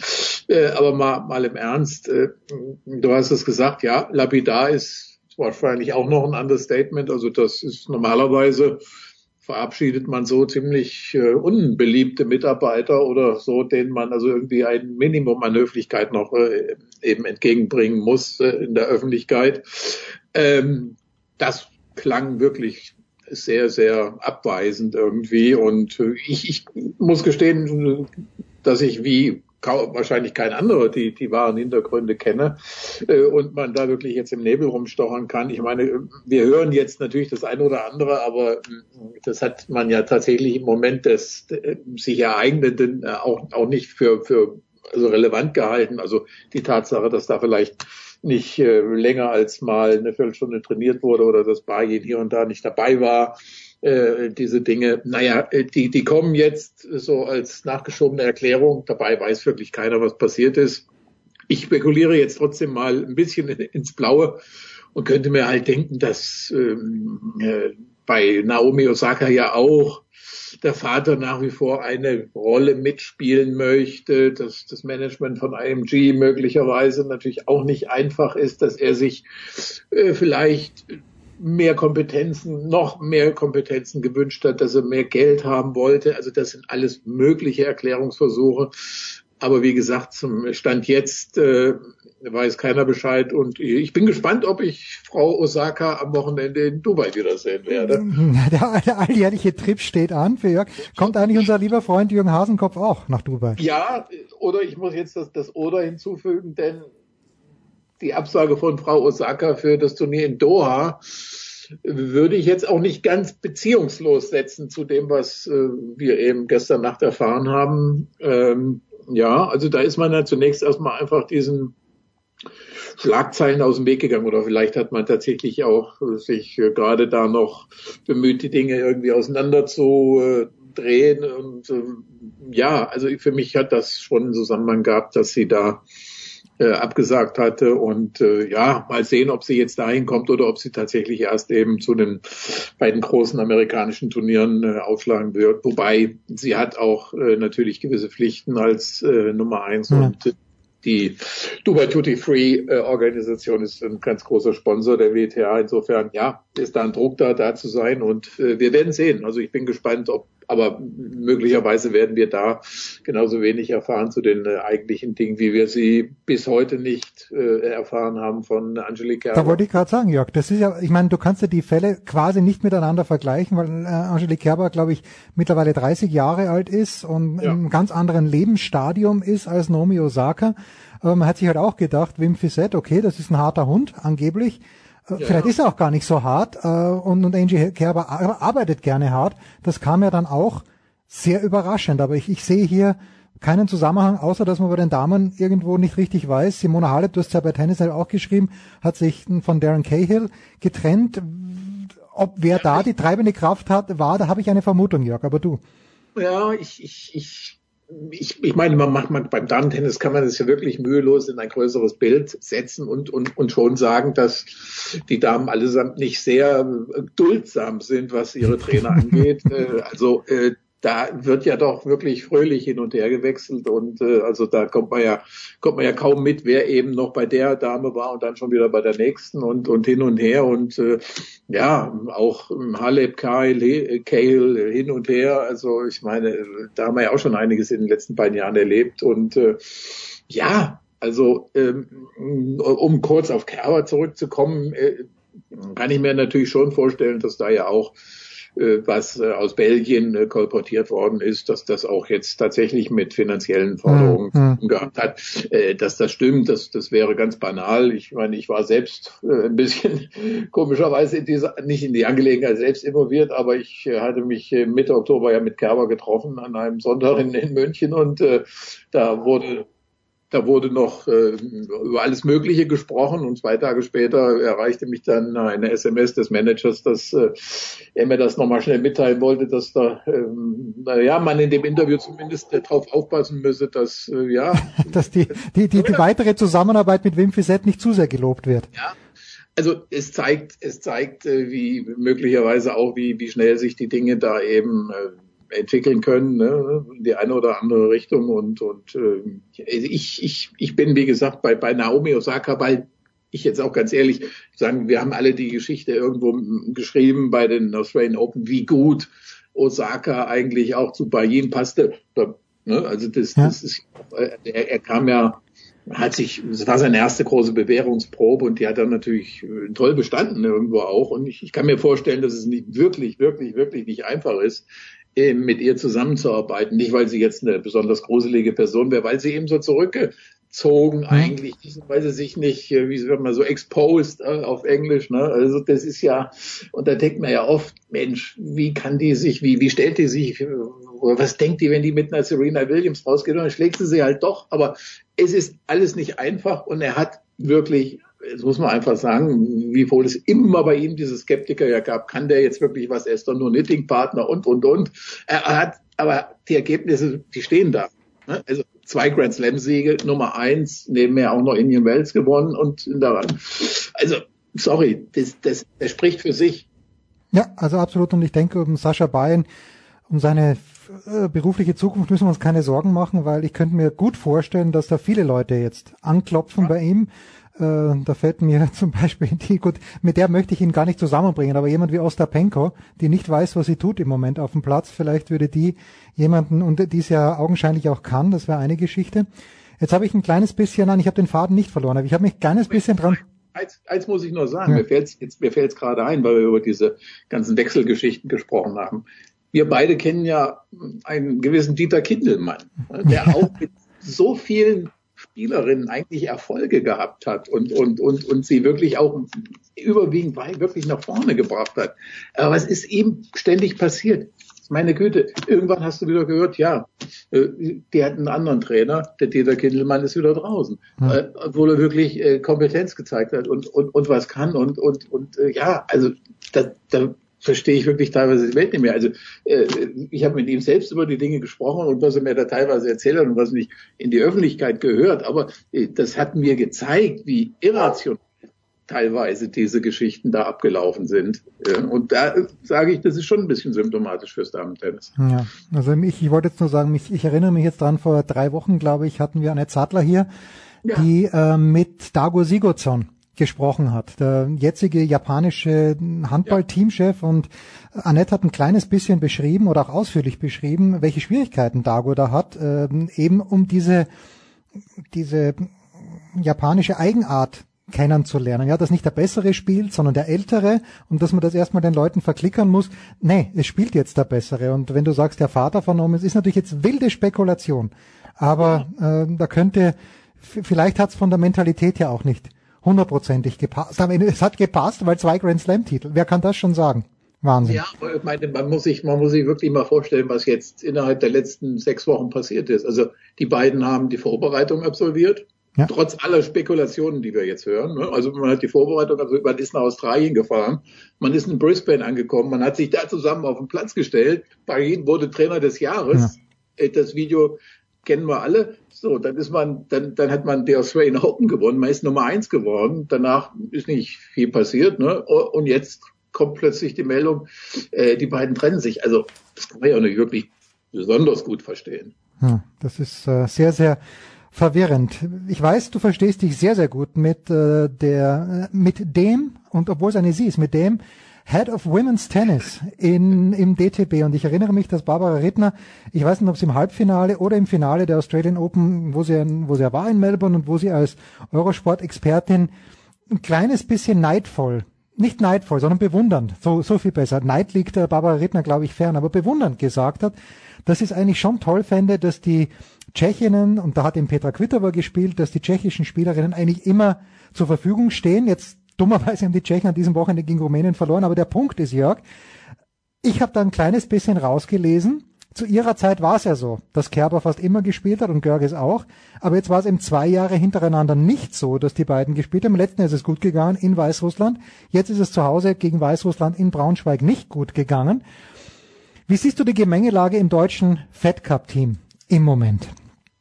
Naja, ähm, in der Tat äh, ist natürlich, wenn man ehrlich ist, ist, man, ist, ist trotz, obwohl Barbara Rittner weiter, weiter sozusagen im Spiel geblieben ist, ist natürlich mit ihrem Abschied von der Bank, ist da natürlich etwas zu Ende gegangen. Mhm. Also ob man das jetzt nur schon gleich mal sagen muss, die ganze Epoche ist zu Ende gegangen. Jedenfalls für Sie persönlich ist das zu Ende gegangen, vielleicht gefühlsmäßig auch doch bei der einen oder anderen Spielerin. Äh, das, das kann man, kann man einfach nicht ganz, ganz wegleugnen, denke ich. Und äh, ja, es ist, es ist natürlich, wie so vieles, da, da passiert so viel unter der Oberfläche. Ne? Ich meine, wir müssen, wir müssen auch ehrlich sein, dass Sascha Zverev äh, letzte Woche äh, eben in, in Frankfurt gespielt hat. Das hat natürlich schon auch mit den Kriterien für die olympische Qualifikation zu tun, also für das Mitspielen beim olympischen ja. Wettbewerb. Also das ist jetzt nicht nur einfach das, der Spaß gewesen, in dieser Woche da äh, in Frankfurt dabei gewesen sein. Obwohl es Spaß war wahrscheinlich für ihn. naja, also er hat sich kein Bein ausgerissen und hat sich feiern lassen, alles in Ordnung. Ja, er macht, er hat seinen Spaß daran. So, äh, wie, wie stellt sich jetzt bei den Damen dar? Wir, wir, wir sehen ja, was in den letzten Jahren passiert ist. Ich meine, die, Görges, Kerber, sie haben oft genug gespielt, sie haben aber eben auch natürlich oft genug diese Chancen äh, verpasst. Und äh, natürlich jenseits der 30 jetzt stellt sich bei denen zu Recht die Frage, also was, was äh, schaffen wir es jetzt? Und ich meine, wenn man, wenn man sich überlegt, äh, mit Kerber und Görges es hätte vielleicht sogar gar nicht anders im Endeffekt ausgesehen. Vielleicht hätte man 3-1 verloren, vielleicht wäre alles spannender gewesen. Aber wenn man auch sich vorstellt, sie hätten gegen Rumänien oder gegen Tschechien, selbst die Deutschen eine Bestbesetzung, wäre es wahnsinnig schwer geworden. Mhm. Dies in Abwägung natürlich trotzdem, sage ich auch, das gebe ich ganz offen zu. Also was ist jetzt was ist die Bedeutung natürlich oder dieses Turnier in Doha jetzt ist das so wichtig oder die Turniere in Doha und Dubai ich meine sorry da kann es jetzt äh, ist, ist das wirklich so wichtig für, für Sie oder was, was spielt da jetzt äh, eine Rolle? Ich, ich, äh, also, äh, ich, ich bin da natürlich auch oft äh, und zu Recht haben natürlich einige, das muss man hier glaube ich auch erwähnen, natürlich haben einige erwähnt, die äh, da die Dinge in Braunschweig vor Ort beobachtet haben. Ich meine, klar, das, der Sponsor Julia Görges und äh, Angelique Kerber haben ja. beide einen Sponsor äh, namens Porsche, der stark involviert ist im Damentennis. Das Team heißt Porsche Team Deutschland. Und da ist es natürlich schon eine, eine heikle Situation, wenn, wenn beide nicht, nicht spielen, wenn man jetzt erstmal in der Relegation gelandet ist und jetzt in Lettland anzutreten hat äh, mit Sevastova und äh, Ostapenko. sorry, das ist alles andere als ein Spaziergang. Das ist dumm auch noch ausgerechnet vor dem Porsche Cup, äh, Grand Prix in, in Stuttgart. Ähm, ja, äh, man wird es sehen. Ich weiß jetzt ehrlich gesagt nicht, ob beide schon die Qualifikationskriterien für äh, ähm, Olympia. Ja. Sie haben letztes Jahr dann ja doch einmal gespielt. Ich weiß nicht, ob das ausreichen würde oder ob man jetzt nochmal antreten müsste. Naja, es, es ist auch, auch das will, will ich noch kurz erwähnen. Es ist in beiden Fällen ist es natürlich kein glückliches Ding. Also ich meine, der Sascha Zverev der macht, das ist aber irgendwo konsequent. Klar, er ist jetzt hier angetreten. Äh, er spielt natürlich dann die Endrunde nicht mit. Das ist blöd. Ja. Genauso blöd ist es natürlich, wenn die beiden, äh, also Kerber und Görges jetzt nicht spielen äh, in der ersten Runde der Gruppe dann zur Relegation antreten. Ja, irgendwo. Weil, da könnte man natürlich auch sagen, sorry, ich meine, muss, muss sich nicht jetzt auch auf den Porsche, auf das große Heimturnier, das Heimturnier des Sponsors konzentrieren, statt da in der Relegation anzutreten. Also es, diese, diese Dinge in den, in den Teamwettbewerben, äh, das hat natürlich Barbara Rittner zu Recht auch gesagt, sie sind in, in vielerlei Hinsicht sind, sind sie unglücklich. Der Termin, ich bin ganz ehrlich, ich habe es ja auch geschrieben, ähm, äh, äh, warum findet dieses Spiel nicht auch Freitag und Samstag statt, wie bei den Herren? Ja. Warum eigentlich? Also genau. es gibt überhaupt keinen Grund, zumal jetzt diese Turniere, äh, also die Kerber spielt am Mittwoch. Die spielt am Mittwoch ihr erstes Spiel in Doha. Also es wäre sicherlich schon etwas einfacher für sie gewesen, wenn sie jetzt am Freitag, äh, am Samstagabend irgendwie noch losgeflogen wäre. Das hat ja übrigens auch die Pliskova oder andere gemacht. Die kamen dann am Montagmorgen gleich äh, noch sogar in Doha an. Also die, die hätten bei der anderen Austragung dieses Spiels, äh, wären die am, äh, irgendwann am Sonntag da gewesen und dann hätte man wirklich, finde ich, ausreichend Zeit gehabt. Also es wäre jedenfalls schwerer gewesen, äh, zu begründen, warum er dann nicht antritt, als jetzt. Ja, und äh, abgesagt hat ja Ashley Barty, die war mit den Australierinnen noch in den USA. Ähm, da, da kann ich das ja verstehen. Aber wie du sagst, ich habe mich auch gewundert, weil bei den Herren, da hatte das einigermaßen gut funktioniert und der Aufhänger, warum er das so macht und nur Best of Three spielt, war ja auch, damit man am Montag da am Start sein könnte. Halep hat gespielt, äh, die ist jetzt am Start in Doha. Ähm, Iskova hat gespielt. Genau. Ähm, und äh, Busanesco hat gespielt, äh, ja. die, die ist auch jetzt äh, dabei. Sevastova hat auch gespielt. Na gut, wir werden, wir werden das äh, uns gemeinsam anschauen. Jörg, ich danke dir ganz, ganz herzlich. Ein kleiner Rückschlag für die einzig wahre Borussia am vergangenen Wochenende. Habe ich so äh. ne, habe ich so nicht kommen sehen, aber ich vermute, dass du im Stadion warst. Anders ist mir das nicht erklärbar. Das nicht, aber eins war ja klar. In dem Moment, wenn im Fernsehen oder auf anderen Kanälen über einen Meisterschaftsmitbewerber München-Gladbach spekuliert wird, wird die Niederlage kommen. Also sie muss da eigentlich kommen. Also ich meine, wie gesagt, dass da überhaupt am äh, am, am, am äh, Samstag auch noch dann in den Interviews äh, da teilweise drauf abgehoben worden ist, dass man jetzt irgendwie nervös geworden sei. Also alles Blödsinn. Also ehrlich gesagt, äh, das ist das ist ein, ist ein Zweikampf, wird ein Zweikampf bleiben. Und äh, wenn ich sehe, was die jetzt für Spiele vor der Brust haben, dann wäre ich wäre ich froh, wenn man am Ende mit einem Punkt äh, vor Platz 5 äh, auf, auf dem Champions League äh, Platz äh, landen würde. Gerne auch mit dem besseren Tor. Nur, nur zur Erinnerung, man spielt jetzt äh, nächste, man spielt jetzt äh, erstmal in Frankfurt, dann gegen Wolfsburg und dann kommen die Bayern. Äh, sorry, da kannst du auch mit null Punkten aus den drei Spielen rausgehen. Das ja. Das ja. Und äh, Meister werden übrigens wieder die Bayern, wenn ich das vorhin im Fußballteil noch nicht so oft genug gesagt habe. Da bin ich voll bei dir. Ja, gut, dann sind wir uns einig am Ende der Big Show 393. Danke Jörg Almaro, danke allen anderen Gästen. Das Daily gibt's wahrscheinlich morgen, ganz sicher nächste Woche die Big Show 394. Das war die Big Show auf sportradio360.de.